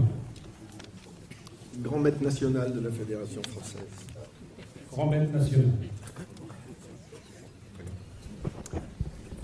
Quelques semaines après l'écrasement de la commune, lors de la semaine sanglante du 21 au 28 mai 1871, voici ce qu'écrivait dans Guerre civile et guerre sociale Benjamin Buisson, frère cadet de Ferdinand Buisson, le grand organisateur de l'école laïque de la Troisième République. Les femmes et les hommes de la commune avaient pris à la lettre ces mots d'égalité et de fraternité. Ils voyaient la fraternité dans la rue. On s'abordait, on se parlait familièrement, on se tutoyait presque. Un homme en valait un autre. On ne faisait pas de courbette à celui-ci parce qu'il avait des gants tandis qu'on rudoyait celui-là qui avait une blouse. L'art courait dans les rues, l'instruction vous assaillait à chaque pas. Il fallait apprendre, bon gré mal gré, savoir vivre, juger par soi-même, avoir son opinion, être un homme. C'était le règne de la démocratie, enfin, quelque chose de mieux qu'Athènes, que New York, que Genève. C'était Paris en République. Cette évocation vivante et vibrante de ce que fut la commune vécue nous rappelle que c'est dans ce mouvement de fraternité sociale que l'idée de laïcité, de séparation de l'Église et de l'État revint dans les esprits, redonnant actualité à un décret de la Convention du 21 février 1795, en apparence oublié dans les vicissitudes de l'histoire du XIXe siècle. Mais la mémoire de certains idéaux ne s'efface pas ainsi. Souvenons-nous-en et soyons vigilants. C'est donc bien la Commune de Paris qui, par un décret du 2 avril 1871, a posé que si la liberté était le premier des principes de la République française, la liberté de conscience était la première des libertés. L'article premier de ce décret stipule que l'Église est séparée de l'État, 34 ans avant la loi de 1905. Il n'est peut-être pas indifférent que ce décret du 2 avril ait été précédé, pour quelques jours, le 29 mars, par la mise en place d'une commission de l'enseignement qui allait mettre en œuvre des mesures pratiques organisant une école laïque, gratuite et obligatoire, 11 ans avant les lois de Jules Ferry. Mesures qui incluaient l'enseignement professionnel et l'égalité entre les sexes. La force vivante de la laïcité s'est donc inscrite dans ce règne de la démocratie évoqué par Benjamin Buisson, dans ce point particulier du lien social et du contrat partagé, où un homme en vaut un autre et une femme un homme.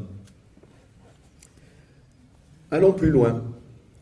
Si nous sommes ici rassemblés, c'est pour garder le fil avec cette idée motrice de la République et d'une humanité fraternelle, dans l'espace et dans le temps, au-delà de la commune de Paris Regardons ce qui se passe aujourd'hui en France, en Europe et ailleurs dans le monde. Nous avons tous en mémoire la formule prêtée à Newton selon laquelle les hommes construisent trop de murs et pas assez de ponts. La tâche pourrait sembler impossible à notre mesure. Murs pluriels des haines, des racismes, murs des guerres, des fanatismes multiformes. Impression de sociétés démembrées, de fabriques du sens cassées. Il est difficile de faire entendre que tout n'est pas que chaos et qu'un ordre pourrait se faire jour. Et c'est à cause de cette difficulté qu'il faut veiller et agir. Le pont qui nous unit ici avec les hommes et les femmes de la commune nous relie à notre exigence et peut nous aider à revenir à notre source profonde. Walter Benjamin disait que l'ange de l'histoire était tourné vers le passé, comme nous le sommes en ce lieu et en cet instant, mais que c'était pour mieux dessiner l'utopie du futur. J'ai dit.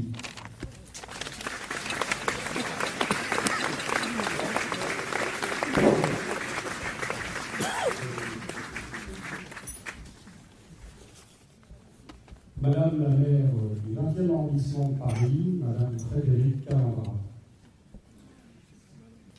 Ayant le redoutable privilège d'être la mère du Père Lachaise, j'ai le plaisir et l'honneur chaque année de vous accueillir, toujours plus nombreux.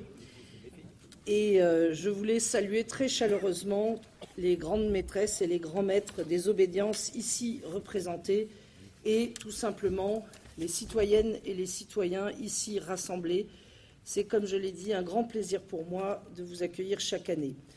Nous voici réunis à quelques mètres du mur des fédérés, ici dans ce territoire du 20e arrondissement euh, que j'aime tant et qui a vu les dernières euh, barricades de la commune, qui a vu euh, la résistance du groupe Manouchian. Nous sommes réunis ici après ce long cheminement dans ce lieu de mémoire auprès des tombes des frères et des sœurs remarquables pour commémorer ensemble l'esprit de résistance.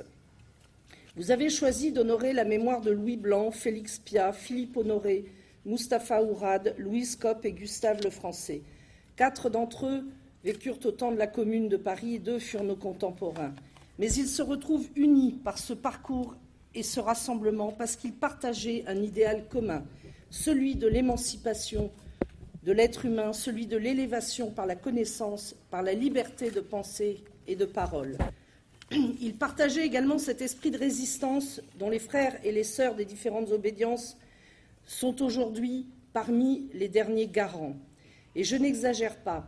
Résister, résister aujourd'hui aux idées qu'on nous pose en indépassable, résister tous ensemble et travailler encore et toujours dans vos différents ateliers à expliquer, à étudier, à comprendre, à débattre d'idées qu'on nous instille aujourd'hui comme les plus intéressantes. Résister face à l'obscurantisme et au fondamentalisme religieux, souvent masqué sous une fausse tolérance qui est en réalité une vraie condescendance. Résister face à la fatalité de la naissance et à l'ordre établi aussi. Serions-nous réductibles à notre naissance, à notre situation de naissance? Sommes-nous réductibles à l'identité d'une femme ou d'un homme? Sommes-nous réductibles au territoire dans lequel nous sommes nés? Sommes-nous réductibles à la culture dans laquelle euh, nous avons été élevés? Sommes-nous réductibles à la langue de notre mère ou de notre père? Absolument pas. Si l'on veut être Champollion et parler 25 langues, on peut être Champollion et parler 25 langues.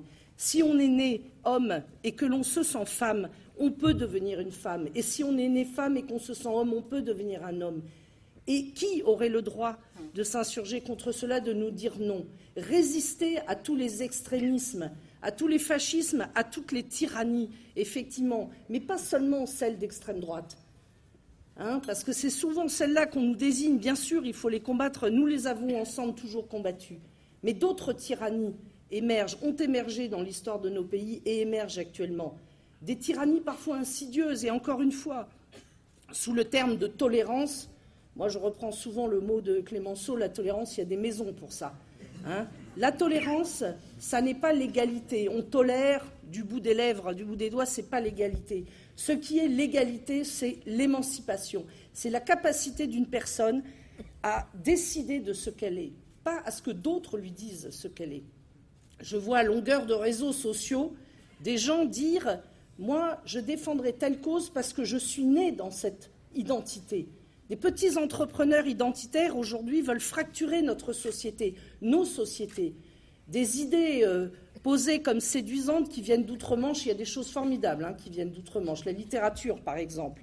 Mais on nous expliquerait, et j'ai vu fleurir cela dans les débats d'un certain nombre d'étudiants qui ont occupé les universités récemment, on voit fleurir des questions picrocolines de dire euh, est-ce que euh, le féminisme est blanc ou noir? Y aurait-il un féminisme blanc ou noir? Résister à ces idées-là, elles sont mortifères, elles sont d'une extrême dangerosité. Hein, quand on parle du vivre ensemble, il y a une grande maîtresse qui a dit quelque chose d'intéressant sur le vivre ensemble. Vivre ensemble, c'est pas renvoyer dos à dos dans une fausse égalité des idées qui n'ont rien à voir entre elles. Il y a des idées libératrices, des idées qui fabriquent des sociétés où effectivement on peut chacun de nous décider de qui nous sommes. Et il y a des idées qui, fabriquent l'oppression, qui fabriquent la destruction de nos sociétés, et des idées qu'on veut nous imposer en plus de l'extérieur. Il faut résister à tout cela, et ceci Vous le faites très bien pour une raison. Qu'est-ce qui pousse les hommes et des femmes à se réunir le soir, à passer le temps qu'ils pourraient passer en famille, à se distraire, à boire des coups, à aller au restaurant Qu'est-ce qui pousse des hommes et des femmes à se réunir Vous le faites aussi, je sais, et c'est bien, vous avez raison. Qu'est-ce qui pousse des hommes C'est bien, vous avez raison. Et d'ailleurs, l'humour est une des formes principales de résistance. Qu'est-ce qui pousse des hommes et des femmes à se réunir, à débattre, à échanger des idées Si ce n'est ça, ce désir d'élévation, ce désir d'émancipation, ce désir de décider de ce que nous allons être et de se dire que nous sommes toujours en devenir, nous sommes toujours en fabrication. Ici, il y a des gens qui sont nés dans des pays différents, il y a des gens qui sont français, d'autres pas, il y a des hommes, des femmes, il y a des gens de toutes origines. Mais nous avons tous au cœur, et nous l'avons chanté, la République démocratique, sociale. Je ne suis pas sûre qu'ici tous aient été élevés dans la même idée de l'international. Hein. et comme je le disais à certains d'entre vous, ces idéaux ont été souvent trahis par ceux-là même qui l'a chanté la plus euh, férocement. Mais n'oubliez jamais une chose quand même, c'est que que nous soyons, quels que soient nos votes et nos choix politiques, nous avons au cœur l'idée que l'émancipation, ça n'est pas l'individualisme. L'intérêt général, ce n'est pas la somme des intérêts particuliers, c'est la mère qui vous parle, la mère M-A-I-R-E. Moi, je sais particulièrement ce que ça signifie d'expliquer à des citoyens que non, ils n'ont pas toujours raison dans leurs demandes individuelles. En revanche, ils sont forts dans leurs demandes collectives. L'émancipation, et certains aujourd'hui que vous avez célébré le démontre. Louis Blanc, par exemple, n'était pas communard, au contraire de Gustave le Français. Mais au nom des idéaux, au nom de ses idéaux, il a défendu les communards, même s'il n'était pas toujours d'accord avec eux. Ce n'est pas parce qu'on est quelque chose qu'on va défendre les gens dont on pense qu'ils sont nos semblables. Ça, ce serait atroce, ce serait une réduction de l'humanité terrible. Non, c'est justement parfois encore plus fort parce que justement nous ne sommes pas d'accord ou nous ne sommes pas comme l'autre d'aller le défendre et le soutenir dans son droit, sa liberté à s'exprimer. Voilà, je voulais euh, rendre un hommage particulier, bien sûr, à Mustapha euh, Ourad et à Honoré, parce que euh, ce sont des gens que, comment dirais-je, qui ont marqué notre histoire et ma vie en particulier. Je vois qu'il y a parmi nous Marika, qui est une amie, de Charlie Hebdo. Et je voulais les saluer tout particulièrement parce que euh, ce sont des images qui restent ancrées dans ma tête et que je n'oublierai jamais et qui m'ont aussi fabriqué. Et je voulais dire que cette laïcité que vous avez euh, tous et toutes évoquée, que nous chérissons et que nous défendons, elle a un intérêt particulier dans les temps aujourd'hui. Je le dis chaque année, pardonnez-moi de radoter, mais je, m'élève avec force, je lis dans des articles scandaleux qu'il y aurait des, extrémistes de la laïcité, que la laïcité serait une oppression, qu'il y aurait, que nous serions des laïcars, mais qu'on m'amène les victimes de la laïcité, qu'on me montre les preuves de l'oppression par la laïcité, qu'on voilà, qu'on nous démontre, qu'on nous montre en quoi la laïcité a affaibli notre pays, en quoi la laïcité aurait fracturé notre pays, aurait divisé notre pays, et parce que des gens malfaisants parfois s'empareraient du mot pour le déformer, le détourner, alors nous n'aurions plus le droit, nous, de militer pour la laïcité, de la défendre. Moi, je sais de qui sont les victimes, les principales victimes aujourd'hui. Certainement pas de la laïcité, certainement, pas de l'émancipation qu'elle représente. Aujourd'hui, n'oublions pas, c'est parce que nous sommes là aussi qu'il y a des gens dans le monde, comme par exemple les femmes iraniennes, qui peuvent s'appuyer sur nous pour se défendre, parce qu'elles savent qu'il y a des gens qui pensent à eux, qui pensent à elles, qui, vont les soutenir. Et il y a aussi de plus en plus, vous l'avez noté, en Iran, en Irak, en Afghanistan, en Arabie saoudite, des hommes féministes qui se lèvent et qui soutiennent leurs femmes dans le combat. Il faut aussi les soutenir. Ceux-là sont les principales victimes de l'oppression. Donc tous ensemble, nous sommes plus forts et c'est cela qu'ils craignent. Nous devons continuer à combattre. Bravo à vous, à vous tous et toutes, pour ce combat pour la laïcité, pour l'émancipation, pour euh, la lumière contre les ténèbres. Bravo à vous. Ne vous laissez pas impressionner par euh, des gens qui se pensent journalistes et qui feraient bien de retourner euh, à leurs humanités, comme on dit, de retourner étudier deux, trois choses. Bravo à vous tous. Vive la République. Vive euh, la lumière, vive la liberté. Et je le redis, Marika, vive Charlie Hebdo. Merci, Madame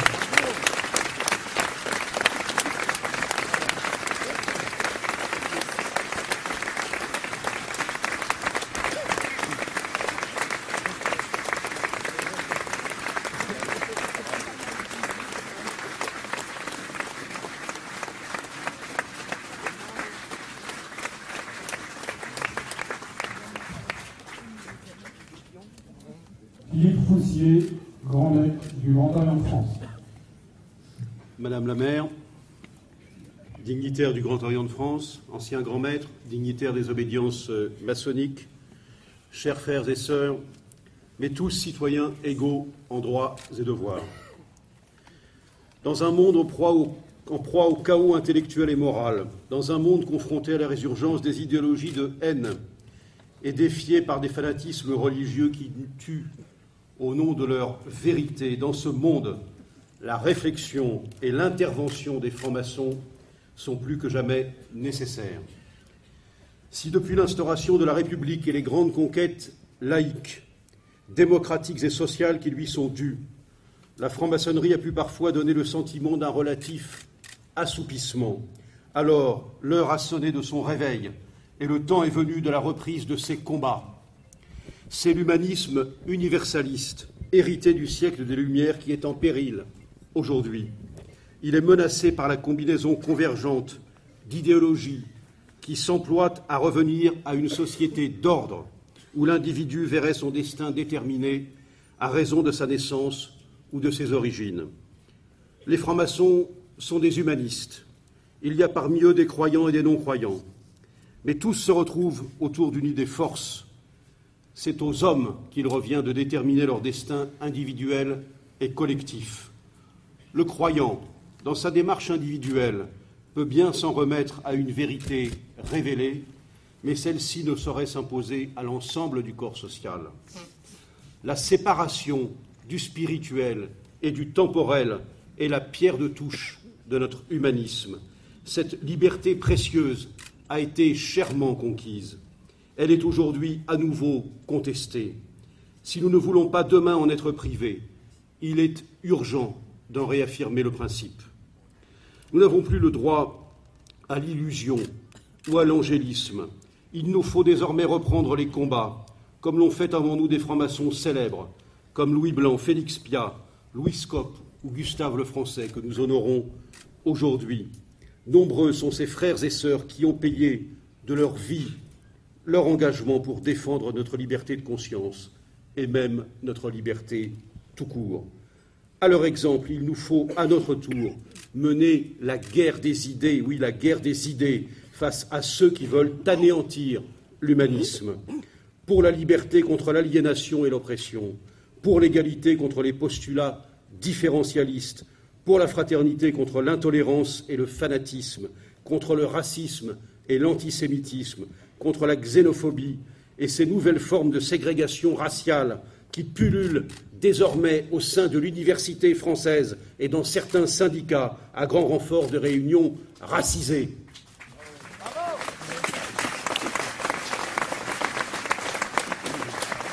Oui, c'est le message que, comme chaque année depuis 1996 et le 125e anniversaire de la Commune de Paris, les francs-maçons viennent rappeler en se souvenant de ces 30 000 morts et plus tombés sous les balles des Versaillais. C'est leur mémoire qu'ils viennent honorer à ces fédérés qui ont payé de leur vie la défense de leurs idéaux émancipateurs. J'évoquais la confusion entre spirituel et temporel, et j'en appelle à celui qui est chargé de garantir le caractère indivisible, laïque, démocratique et social de notre République. Monsieur le Président de la République, le lien entre l'Église et l'État est précisément défini par la loi du 9 décembre 1905. Ferdinand Buisson, Aristide Briand, Jean Jaurès et quelques autres en ont indiqué la nature. Ils voulaient d'abord rompre avec le concordat imposé par Napoléon Ier. Et si ce lien devait être réparé, comme vous l'avanciez devant la conférence des évêques de France le 9 avril dernier, le risque est grand que cette loi soit remise en question. Ce n'est pas sans raison que le Grand Orient de France, avec d'autres obédiences maçonniques et des associations rassemblées au sein du collectif laïque national, souligne depuis des années la nécessité de défendre cette loi du 9 décembre 1905, car beaucoup trop de nos responsables publics, au plan national comme local, sont en effet les promoteurs d'une autre vision des rapports avec les cultes. L'électoralisme et le clientélisme ne font pas bon ménage avec les principes républicains.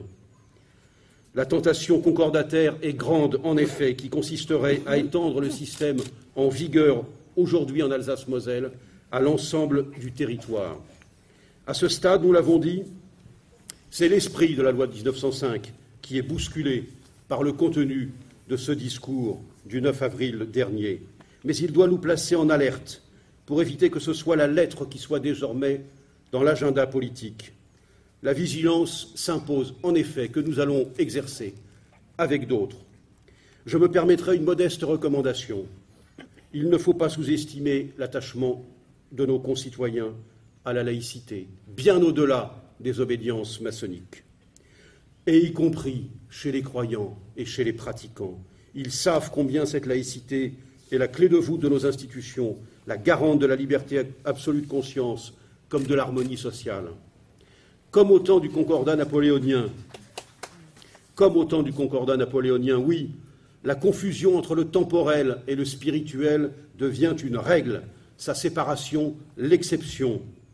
Monsieur le Président, cette neutralité qu'on exige des fonctionnaires, il faut qu'elle retrouve du sens au plus haut niveau de l'État.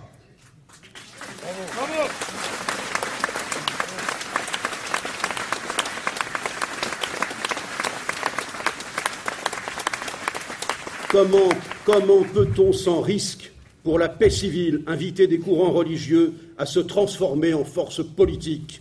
La leçon de 2013, avec les affrontements lors du débat sur le mariage pour tous, n'a-t-elle donc pas servi? La société française est assez fragmentée pour ne pas en rajouter en encourageant l'intervention de ceux qui assènent des positions péremptoires et dogmatiques sur tant de sujets. L'exemple de l'Église catholique mobilisée contre la République à la fin du XIXe siècle ou de l'islam politique aujourd'hui ne constitue-t-il pas, au contraire, des démonstrations des risques d'un tel encouragement? La cohésion nationale, déjà fragile, n'a pas besoin de ça.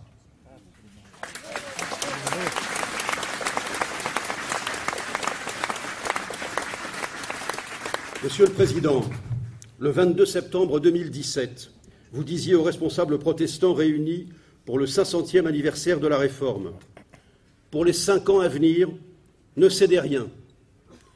Et vous leur assuriez, en évoquant la révision des lois bioéthiques, je cite, La manière que j'aurai d'aborder ces débats ne sera en rien de dire que le politique a une prééminence sur vous.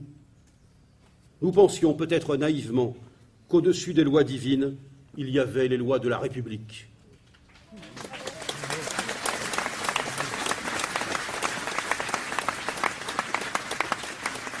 Vous ajoutiez ce même jour, la laïcité n'est pas la négation des religions, c'est la capacité de les faire coexister dans un dialogue permanent.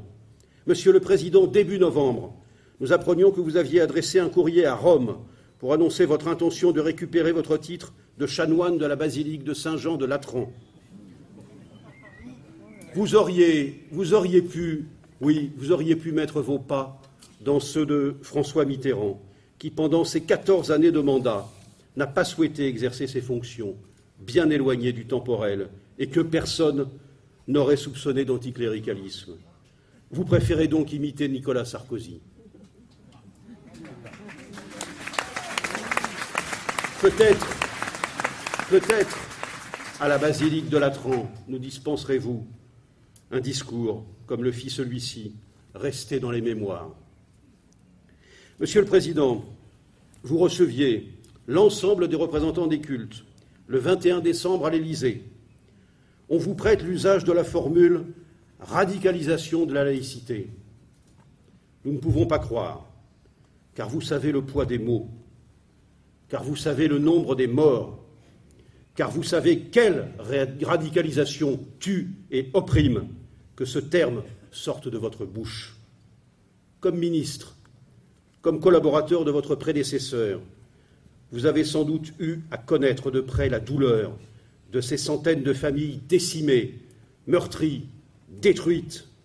Vous avez vous-même rendu, récemment hommage à un soldat de la République assassiné par ce fanatisme. Nous ne pouvons pas imaginer une seule seconde que vous mélangiez à ce point le vocabulaire, que vous vous prêtiez à un tel niveau de confusion. Le 4 janvier dernier, recevant une nouvelle fois les représentants des cultes pour leur souhaiter une bonne année, vous disiez se rencontrer pour ces vœux, c'est aussi tenir compte du rapport de nos concitoyens avec leur religion, de leur expression dans l'espace public. Monsieur le Président, depuis votre accession à la magistrature suprême, il y a un an, les médias ont assuré que vous alliez prononcer un discours, un grand discours même, sur la laïcité. En lieu et place de cet euh, hypothétique discours, nous avons eu une série ininterrompue, il y en eut d'autres, devant le culte musulman, ou juif notamment, une série donc de formules flatteuses à l'endroit des cultes, de mise en exergue du rôle des croyants et des pratiquants. Nous vivons une période de désécularisation foudroyante qui voit les questions religieuses envahir toutes les sphères de la vie sociale. Nous aurions au contraire besoin que la puissance publique contienne ces revendications religieuses et la pression qui s'exerce sur les croyants, mais aussi sur les non-croyants. Avec l'accumulation de tels discours, oui, les non-croyants et les agnostiques pourraient à bon droit se sentir désormais des citoyens de seconde zone.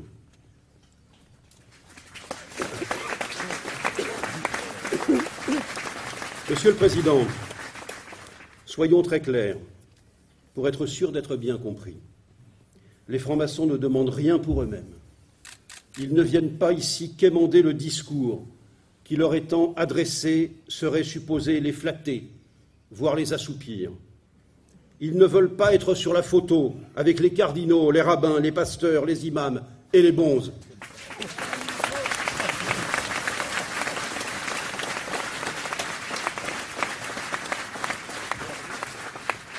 On pourra objecter que vos très nombreux discours devant les représentants des cultes prononcés depuis un an sont plus complexes que les extraits cités ici et que d'autres phrases viennent contrebalancer ou nuancer telle ou telle formule, et on aura raison.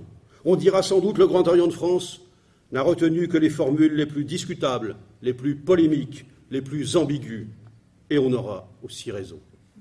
Mais nous avons tout lu, intégralement, et en un an, vous nous présentez déjà un bilan très conséquent dans ce domaine, beaucoup plus dense qu'aucun de vos prédécesseurs à la magistrature suprême. Le Grand Orient de France existe depuis plus de deux siècles et demi. Il est né sous la monarchie absolue de droit divin. Il a vu s'instaurer cinq républiques, quelques restaurations ou régimes impériaux. Ses membres ont été persécutés par l'État français de Philippe Pétain, comme tous les francs-maçons, et beaucoup d'autres naturellement. Il n'a pas besoin, pour durer encore au moins deux siècles et demi, qu'on lui prodigue des encouragements, qu'on vienne le câliner ou l'amadouer. Il ne demande rien pour lui-même. Il demande en revanche que dans notre République, les questions religieuses n'envahissent pas la vie sociale et civique. Il demande que les non-croyants soient considérés avec autant d'égards que les croyants.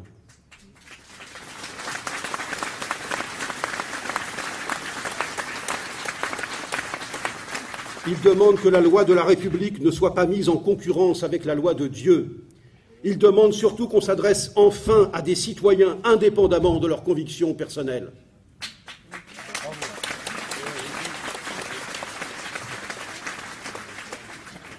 Notre société a besoin de rassemblement, d'apaisement, d'unité, de cohésion.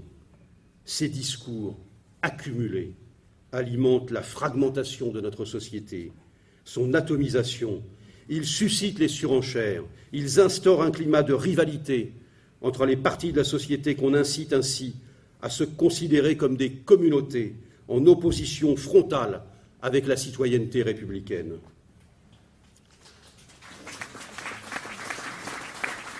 Or, pour rassembler la nation, il faut d'abord cesser de saucissonner la société en tranches et surtout de mettre en exergue les croyances, de surcroît dans un pays où la majorité de nos concitoyens sont non-croyants. Oui, comme le disait la ministre Marlène Schiappa lors de sa venue au Grand Orient de France en décembre 2017, je cite La laïcité, ce n'est pas l'œcuménisme, ce n'est pas un gâteau que l'on partage entre les différentes religions en distribuant un morceau aux non-croyants. C'est la laïcité qui permet d'éviter la communautarisation de notre société. C'est elle qui fait que nous sommes une nation unique, un peuple unique et pas un millefeuille, les village people ou une addition de communautés. Fin de citation.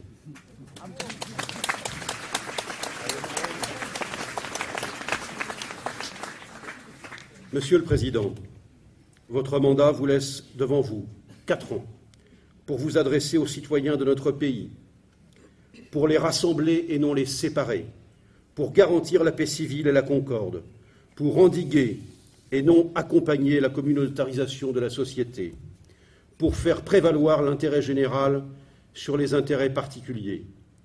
Nous ne demandons rien de plus. Vive la République indivisible, laïque, démocratique et sociale.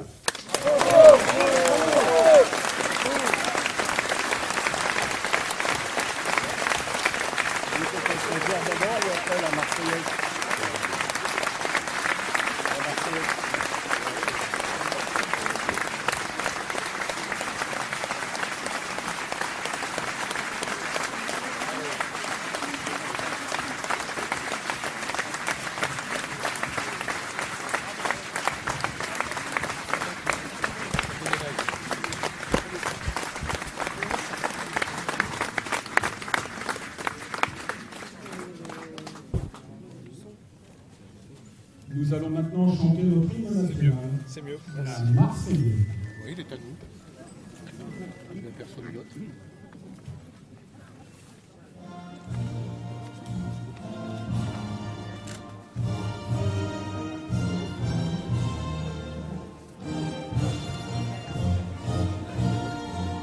Allons enfants de la patrie, le jour de gloire est arrivé. Contre nous de la tyrannie, l'étendard sanglant élevé, l'étendard sanglant élevé. Entendez-vous dans nos campagnes mugir ces féroces soldats Ils viennent jusque dans vos bras, égorger vos fils, vos compagnes. Aux armes, formez vos bataillons. Marchons, marchons, qu'un sang impur abreuve nos sillons. D'ordres d'esclaves, de traîtres, de rois conjurés pour qui ces ignobles entraves, c'est faire des longtemps préparés, c'est faire des longtemps préparés. Français pour nous, à quel outrage, quel transport il doit exciter. C'est nous qu'on ose méditer de rendre à l'antique esclavage aux armes citoyens. Formez marchons, marchons, qu'un sang impur abreuve nos sillons. Quoi ces cohortes étrangères feraient la loi dans nos foyers. Quoi ces phalanges mercenaires terrasseraient nos fils guerriers, terrasseraient nos fils guerriers.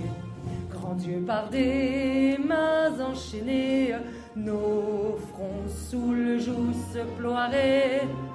De villes despotes deviendraient les maîtres des destinées.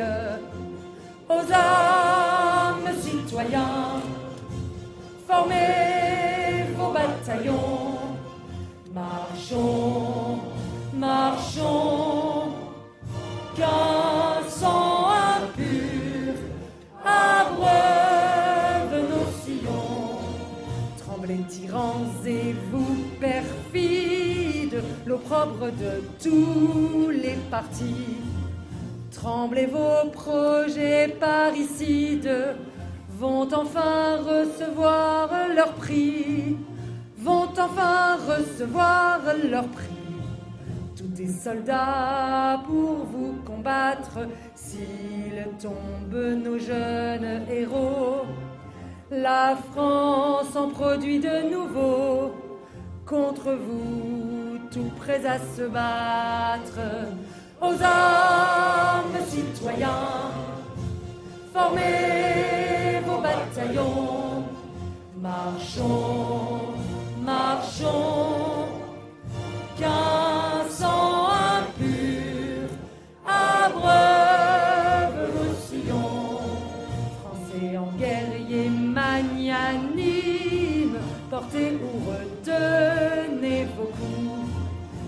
Épargnez ces tristes victimes, à regret s'armant contre nous, à regret s'armant contre nous. Mais ces despotes sanguinaires, mais ces complices de bouillé, tous ces tigres qui sans pitié déchirent le sein de leur mère.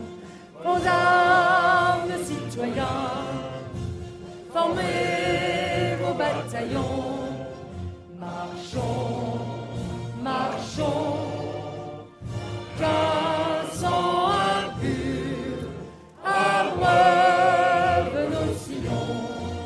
Nous entrerons dans la carrière quand nos aînés n'y seront plus. Nous y trouverons leur poussière et la trace de leur vertu, et la trace de leur vertu.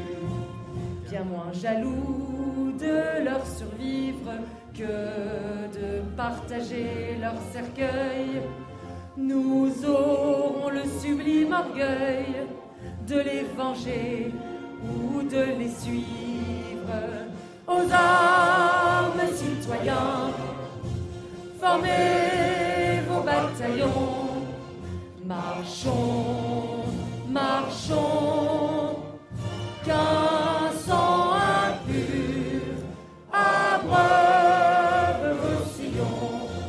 Amour sacré de la patrie, conduit, soutient nos braves vengeurs. Liberté, liberté chérie, combats avec tes défenseurs, combats avec tes défenseurs, sous nos drapeaux, que la victoire accourt à tes mâles accents, que tes ennemis expirants voient ton triomphe et notre gloire. Aux armes, citoyens, formez vos bataillons. Marchons, marchons,